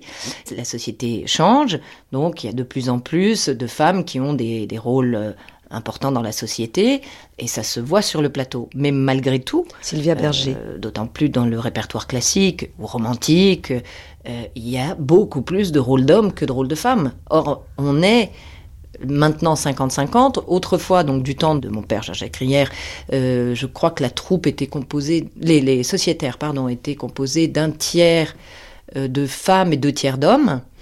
Euh, justement parce que les rôles étaient, euh, il y avait moins de rôles de femmes que de, de rôles d'hommes. On a enlevé toutes les servantes, les soubrettes. Euh, voilà, bah il y a des très beaux rôles aussi, il y a quand même des très beaux rôles. Mais c'est vrai que là maintenant, on est pratiquement, je pense à égalité, j'ai pas compté, mais on doit être à, égalité. Mais la représentation, là encore, j'ai parlé du comité d'administration, mais la représentation au sein du comité d'administration est souvent pas du tout paritaire. Euh, il y a souvent plus d'hommes que de femmes. Euh, très souvent parce que les femmes ne se mettent pas en avant ou ne veulent pas justement avoir une position de, pouvoir ou, la responsabilité donc de, euh, remercier ses camarades. C'est compliqué, je l'ai vécu, c'est très douloureux. On n'a pas envie de s'y coltiner. Mais je trouve que c'est très très important parce que le parcours d'une femme, carrière professionnelle en règle générale et au sein de la comédie française en particulier, n'est pas le même que celle d'un homme. Euh, on est obligé de s'arrêter quand on est enceinte. Euh, alors, euh, quelquefois, on peut s'arrêter, on peut jouer, voilà, une semaine, mais ça dépend aussi. De, souvent pas parce que pour des questions de sécurité, les médecins ne veulent pas, donc ils vous obligent à vous arrêter un peu plus souvent. Mais pour le coup, ça veut dire que on doit renoncer au rôle qu'on jouait, ou, euh, et donc c'est une autre comédienne qui va prendre votre place, ce qui est toujours dangereux. Un homme, il ne le rencontre jamais ce problème-là. Je vais parler d'un autre problème, c'est un choix aussi, justement du, fait de la, de la grossesse. Euh, si on a travaillé et que euh, on veut absolument, ça a été mon cas, j'avais travaillé depuis des années et des années le chant, tout d'un coup arrive un très beau rôle, mettez-la de la vie parisienne qui est montée, je tombe enceinte. Et je vois mon médecin, je lui dis voilà, est-ce que je pourrais faire les premières? Il me dit non. J'ai décidé d'avorter. Et ça, on n'en parle pas. Euh, je pense que je suis pas la seule. C'est un choix de carrière. voilà, euh, j'ai travaillé, j'ai discuté. Je lui ai dit mais ça fait 7 ans, 8 ans que je travaille pour avoir ce rôle-là, pour pour le chant ça se reproduira pas euh, avant longtemps. Donc, euh, bon, on est obligé. Un homme n'est jamais confronté à, euh, à, ce problème-là.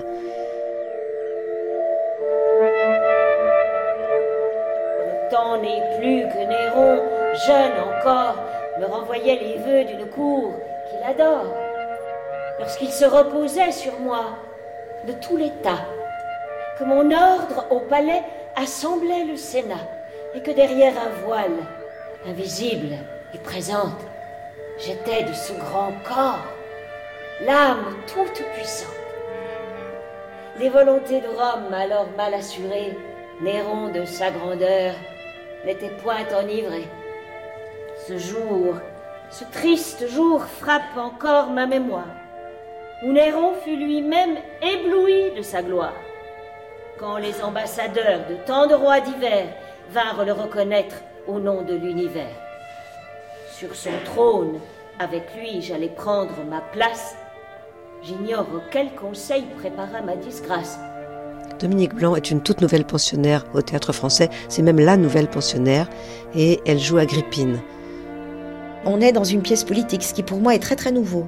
Et je joue un personnage qui est aussi très nouveau, puisque bon, euh, certes, Madame de Merteuil était une femme de pouvoir, mais là j'ai une référence directe à un personnage vivant, hein, qui, est, vraiment la véritable Agrippine et qui est une femme euh, absolument unique en son siècle, d'une intelligence euh, hors du commun elle aussi, mais une femme de pouvoir majuscule. Ça pour moi c'est tout à fait nouveau, mais c'est tout à fait excitant. Vous voulez dire qu'il y a un rapport entre Madame de Merteuil et Agrippine, dans le sens que c'est des femmes qui sont par la société privées de pouvoir euh, a priori, et qui se le réapproprient comme font les humains, parce que les humains euh, se passent assez difficilement de pouvoir dans leur ensemble, et que donc c'est des femmes qui ont des comportements pervers et, violents finalement euh, qui leur sont imposés par la société. C'est quelque chose comme ça ou pas du tout? Si, si, si, c'est quelque chose comme ça. C'est-à-dire que le, fait d'accéder à une libération ou à une liberté, c'est quelque chose euh, que j'ai remarqué au bout de quelques années, qui revenait de façon un peu régulière, si vous voulez, dans le, dans le parcours que j'ai fait, euh, au, cinéma comme au théâtre. Bon, si j'évoque euh, Nora dans Maison de poupée, ça sera la même chose, si vous voulez. Ça sera une, une quête vers libération. Le mot a été trop, trop utilisé, il est trop galvaudé, mais vers une prise de liberté, certainement, oui. Oui. C'est une façon de devenir, enfin, d'avoir le droit de devenir euh, soi-même ou un sujet, disons, quelque chose comme ça. Absolument, absolument.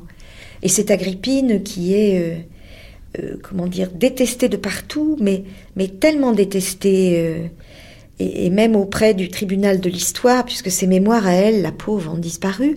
Donc tout le monde est là pour l'incriminer et l'accuser. Donc je me dis, bon, c'est bien, j'espère que je vais pouvoir devenir son avocate. en, voilà, c'est ça. Je, j'ai décidé de, d'entamer ce combat-là, mais je pense que ça va être rude.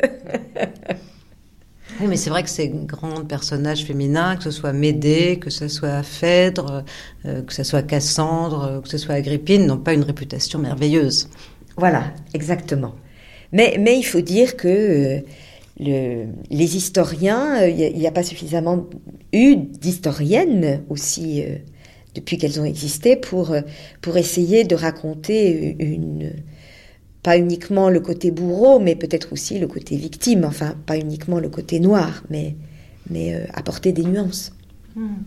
C'est d'ailleurs très intéressant dans la programmation d'Éric Ruff et de la Comédie Française euh, cette saison, c'est que on voit aussi une Lucrèce Borgia, dont euh, sur à propos de laquelle de la mise en scène de Denis Podalides met l'accent euh, sur euh, sa tragédie de mer, ce qui n'est pas effectivement, dans la mise en scène, c'est très frappant. Bien sûr. Et je pense que c'est un programme dans l'ensemble assez politique, d'ailleurs, depuis les derniers jours de, l'humanité jusqu'au damné, en passant par Lucrèce Borgia ou Roméo et Juliette, où on voit aussi une Juliette qui est centrale Ah oui, oui, oui, je les ai vus et je dois dire que j'ai été extrêmement éblouie.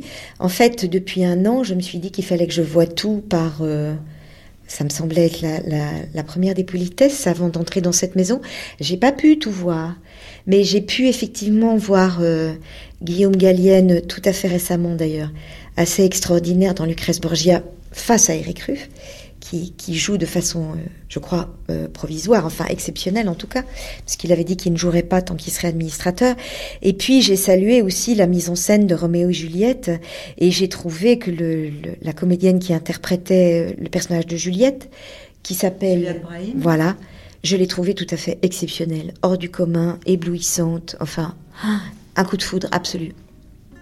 Oui, elle, effectivement, elle incarne une Juliette sujette, volontaire, sujette, combative, euh, désespéré, peut-être suicidaire, et qui porte le, qui porte l'histoire finalement. Enfin, la tragédie, c'est la sienne plus que dans d'autres interprétations. Tout à fait. Et ce qui m'a beaucoup frappé, c'est l'énergie avec laquelle elle se fait mourir. Ça, cette énergie de mort sur un plateau par une, une actrice aussi jeune, aussi vibrante, et euh, ça, c'est quelque chose qui m'a beaucoup troublée. Beaucoup, euh, j'ai été très éblouie. Ouais. Mais moi, ce qui me plaît aussi, si vous voulez, dans cette aventure, c'est l'inconnu. Euh, le, le, le spectacle de poèmes de René Char qu'on faisait avec Piccoli et, Michel Piccoli et Paul Venn commençait par cet aphorisme comment vivre sans inconnu devant soi? Et c'est, pour moi, c'est l'entrée de toute aventure, si vous voulez. C'est vraiment le, la phrase à, peindre au-dessus de la porte de la loge. et il n'y a que comme ça, je pense, qu'on qu'on avance, qu'on apprend, qu'on se perfectionne. Mais en même temps, je dois dire que je n'ai pas le sentiment d'être parvenu à me blinder. Aujourd'hui, c'est le 400e anniversaire de la disparition de Shakespeare. Alors, Shakespeare a été souvent évoqué ici depuis lundi. Son ombre anglaise plane. Et l'administrateur, grand amoureux de Roméo et Juliette, a voulu qu'un anniversaire de Shakespeare soit désormais célébré à côté de celui de Molière. Et c'est le 23 avril. Mes mots prennent leur vol. Ma pensée se traîne. Et des mots sans pensée n'atteignent pas le ciel. Oh, destruction, comme tu t'offres vite à la pensée des hommes désespérés. Cette lettre que je me propose de vous lire ce texte qui date de 1864, donc de Victor Hugo, parlant de Shakespeare et de son génie. Comme tous les hauts esprits, et il en dit, comme tous les hauts esprits en pleine orgie d'omnipotence, Shakespeare se verse toute la nature, la boit et vous la fait boire. Voltaire lui a reproché son ivrognerie et a bien fait. Pourquoi aussi, nous le répétons, pourquoi ce Shakespeare a-t-il un tel tempérament? Il ne s'arrête pas, il ne se lasse pas, il est sans pitié pour les autres petits estomacs qui sont candidats à l'académie. Cette gastrite qu'on appelle le bon goût, il ne l'a pas. Il est puissant. Qu'est-ce que cette vaste chanson immodérée qu'il chante dans les siècles? Chanson de guerre, chanson à boire, chanson d'amour, qui va du roi lire à la reine Mab, de Hamlet à Falstaff, navrante parfois comme un sanglot et grande comme l'Iliade. Par le héros, par le vent et la pluie, et c'est égal, la pièce est terminée. Puissions-nous vous plaire tous les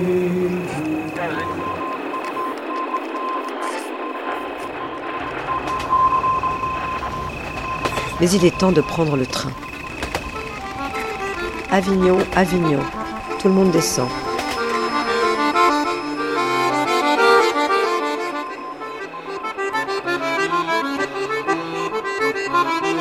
Culture Matin?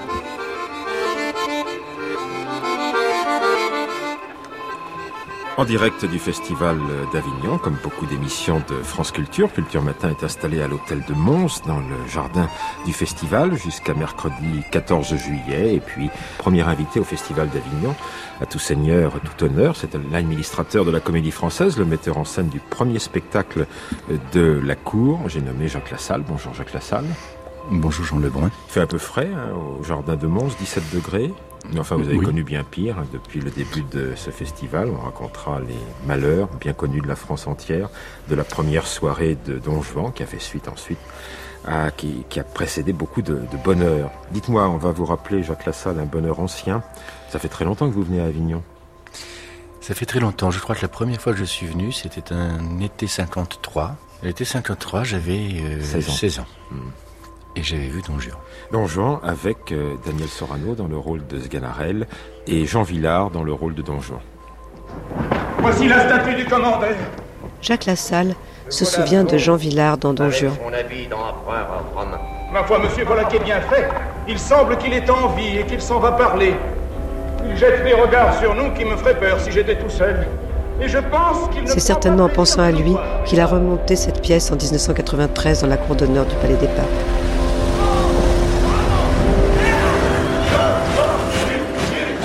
Nous voici à Avignon, dans la cour du Palais des Papes, Comme au Vieux Colombier où David Lescaut montait les derniers jours de l'humanité de Krauss, on parle de la guerre. Celle qui monte en Allemagne en 1933 à travers les damnés que réinvente Ivo Vanov comme nul n'en ignore.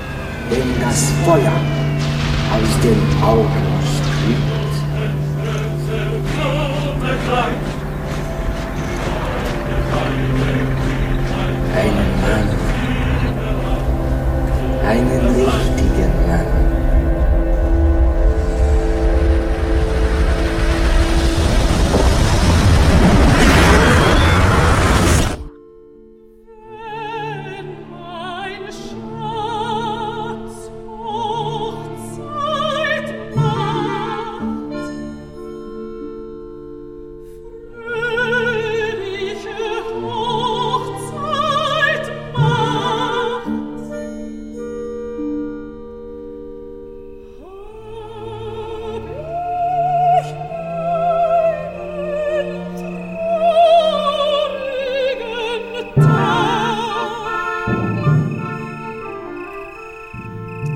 En attendant le merveilleux spectacle que Didier Sandre donna de Marcel Proust parlant de la Berma.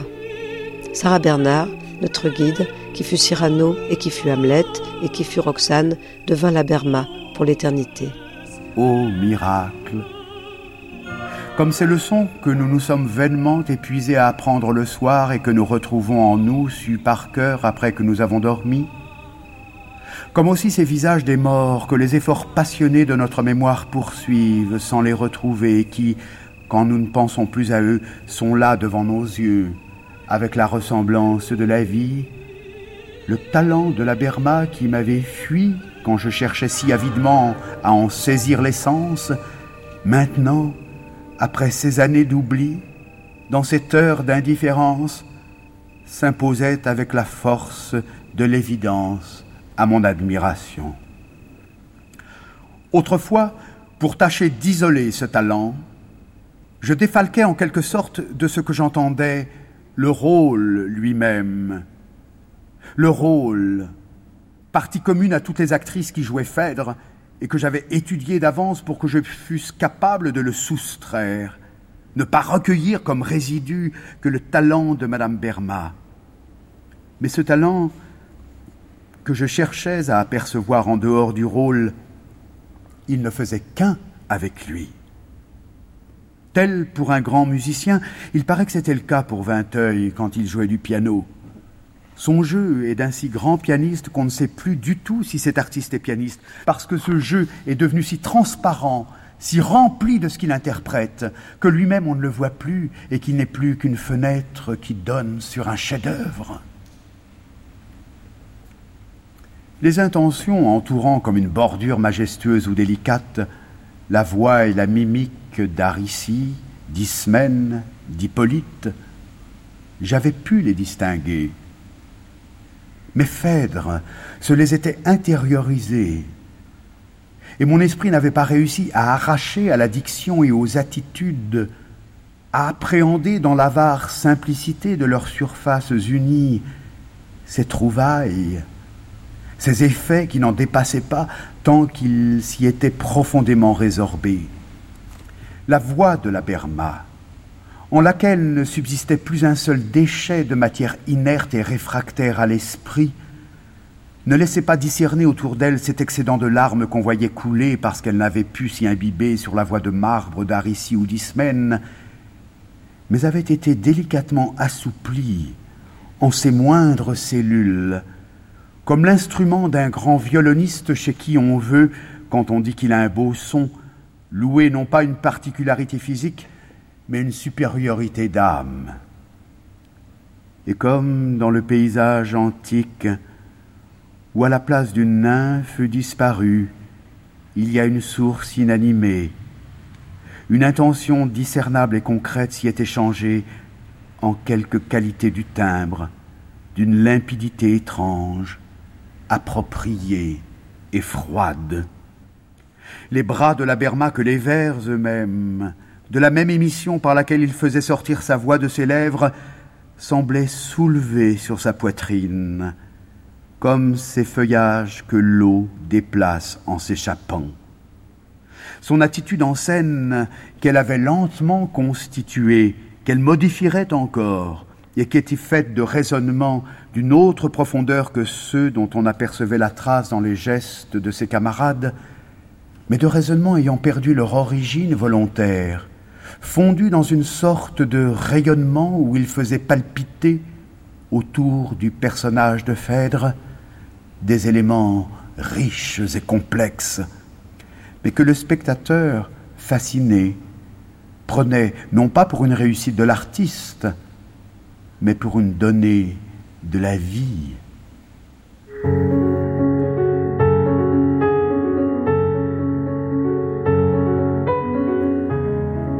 Être fragile et désemparé devant les bruits de la guerre, les bruits avant-coureurs de la guerre, les bruits effrayants et si proches de la guerre, les entendre, croire les entendre, ne pas savoir les traduire, les prendre et les donner, en rendre l'exacte incertitude, être là, incapable de dire la vérité, la force terrible du pouvoir, sa puissance cynique, son arrogance, son ricanement et la séduction tranquille dont il nous écrase, ne pas réussir à la dire, l'écrire, en montrer la simple et sourde violence. Raconter le monde, ma part misérable et infime du monde, la part qui me revient, l'écrire, la mettre en scène, en construire à peine, une fois encore, l'éclair, la dureté, en dire avec lucidité l'évidence, montrer au théâtre la force exacte qui nous saisit parfois, les hommes et les femmes tels qu'ils sont, la beauté, l'horreur de leurs échanges, la mélancolie aussi qui les prend, lorsque cette beauté et cette horreur se perdent, s'enfuient et cherchent à se détruire elles-mêmes, effrayées de leurs propres démons. Dire aux autres, s'avancer dans la lumière et redire aux autres, une fois encore, la grâce suspendue de la rencontre, l'arrêt entre deux êtres, l'instant exact de l'amour, la douceur infinie de l'apaisement.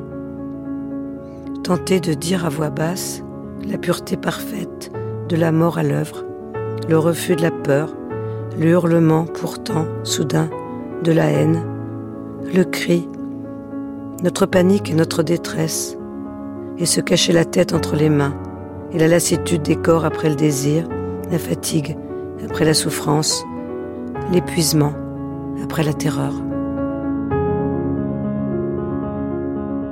Du luxe et de l'impuissance de Jean-Luc Lagarce me ramène à Christian Gonon, à sa manière de parler du luxe et de la liberté. Pas luxe au niveau argent, euh, euh, luxe au, niveau. Euh, une, sorte d'ariste. Oui, parce qu'on nous, on nous. C'est de la liberté. C'est d'une grande liberté. Oui, mais la liberté n'est pas un luxe, la liberté est un devoir. Elle, le devient. Oui, bah, oui, mais enfin, c'est très important pour moi dans cette chose qu'on est en train de faire de souligner le fait que les comédiens du français me semblent aujourd'hui très largement euh, dépositaires de quelque chose qui est une grande liberté artistique. Et c'est à ça que je voulais vous amener, qui était euh, le fait que je vous, on, vous, on vous rencontrerait, euh, je ne sais, on penserait que vous êtes exactement un acteur de théâtre indépendant, expérimental, d'avant-garde, enfin pas d'avant-garde, enfin disons, de, de c'est très frappant que vous êtes un, un que cet acteur-là que vous êtes trouve son, son karma, son lieu d'être, son bon endroit au français.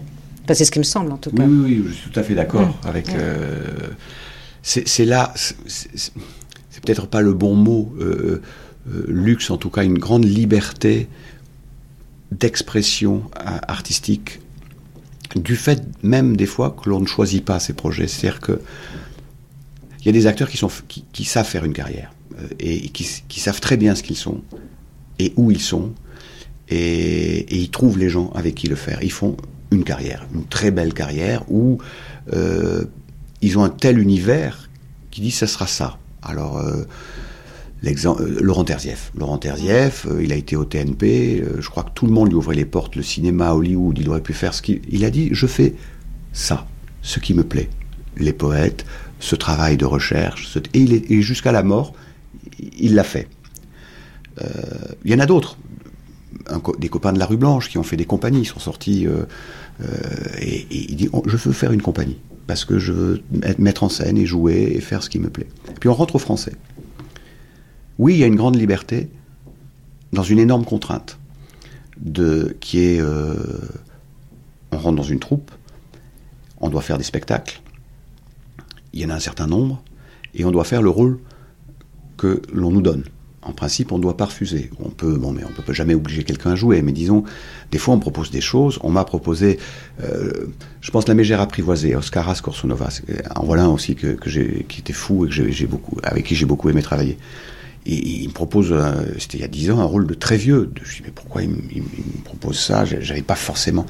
Et puis en répétant, puis la liberté qu'il m'a laissée de composition, tout d'un coup, c'est devenu, ben voilà, et c'est un personnage que j'adorais et qui est, mais j'aurais jamais pu le, choisir moi-même. Des fois, les gens choisissent mieux pour vous. Euh, euh, et c'est aussi agréable de se révéler à travers un choix que l'on n'aurait pas fait, mais avoir juste l'intuition à un moment donné, ah, ok, si c'est ça, je, vais trouver euh, la chose pour rentrer et pour le faire au mieux. Donc voilà, entre liberté et, contrainte, on est toujours... Euh, mais artistiquement, pour moi en tout cas, c'est une grande liberté dans, cette contrainte qui est qui est comme un tuteur. C'est comme la, le fil, oui, ou le, fil qui retient le cerf-volant pour voler. Bon, il faut. et puis oui, la fierté? je suis fier d'être ici. Euh, une, fierté douce, une, pas une, fierté de m'as-tu vu, mais de participer, d'être le maillon euh, de le 517e euh, depuis 1680, et puis et un jour je partirai, je vais mourir, je, vais, et, puis il y en a d'autres qui vont prendre le, flanc, mais c'est normal. Mais d'avoir Peut-être que, parce que chaque acteur, je pense, chaque artiste a un ego, et c'est bien, il doit, il doit l'entretenir et à la fois le, le, maîtriser. Et le mien, il est dans, dans, dans la comédie française, c'est elle qui, est, qui, qui, parle. Et moi, bon, je joue, alors c'est bien, à des moments, on est plus singuliste que simoule, mm. parce que ça, la troupe, le, le peut nous. nous euh, voilà, on, on fait partie de la potée au chou, hein, et puis il y a quelqu'un qui fait le jambonneau, la saucisse, et il dit ah, ben moi je suis la potée. Donc on a, je veux faire le jambonneau un jour. Hein.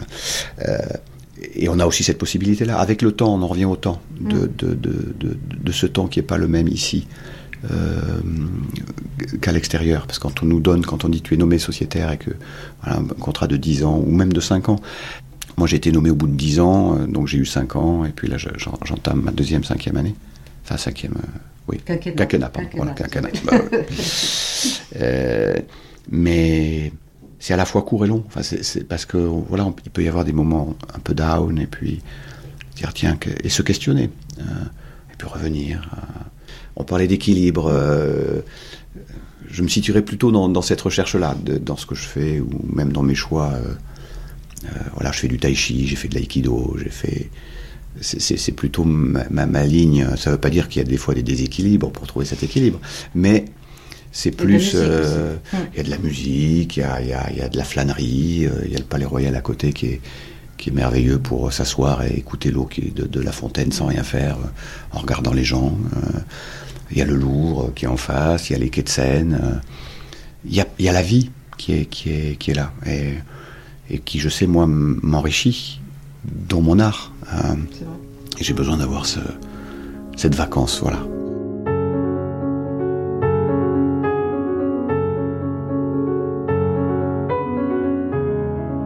C'était une saison au théâtre français, cinquième et dernière émission, par Geneviève Brisac. Remerciements aux équipes de la Comédie Française. Archivina, Élodie Royer, Aude Vassan. Attachée d'émission, Milena Elig. Recherche musicale, Romain Couturier. Prise de son, Laurent Lucas, Marcos Darras, Jean-Baptiste Etchparbord. Mixage, Bernard Laniel. Réalisation, Manouchak Fachaï.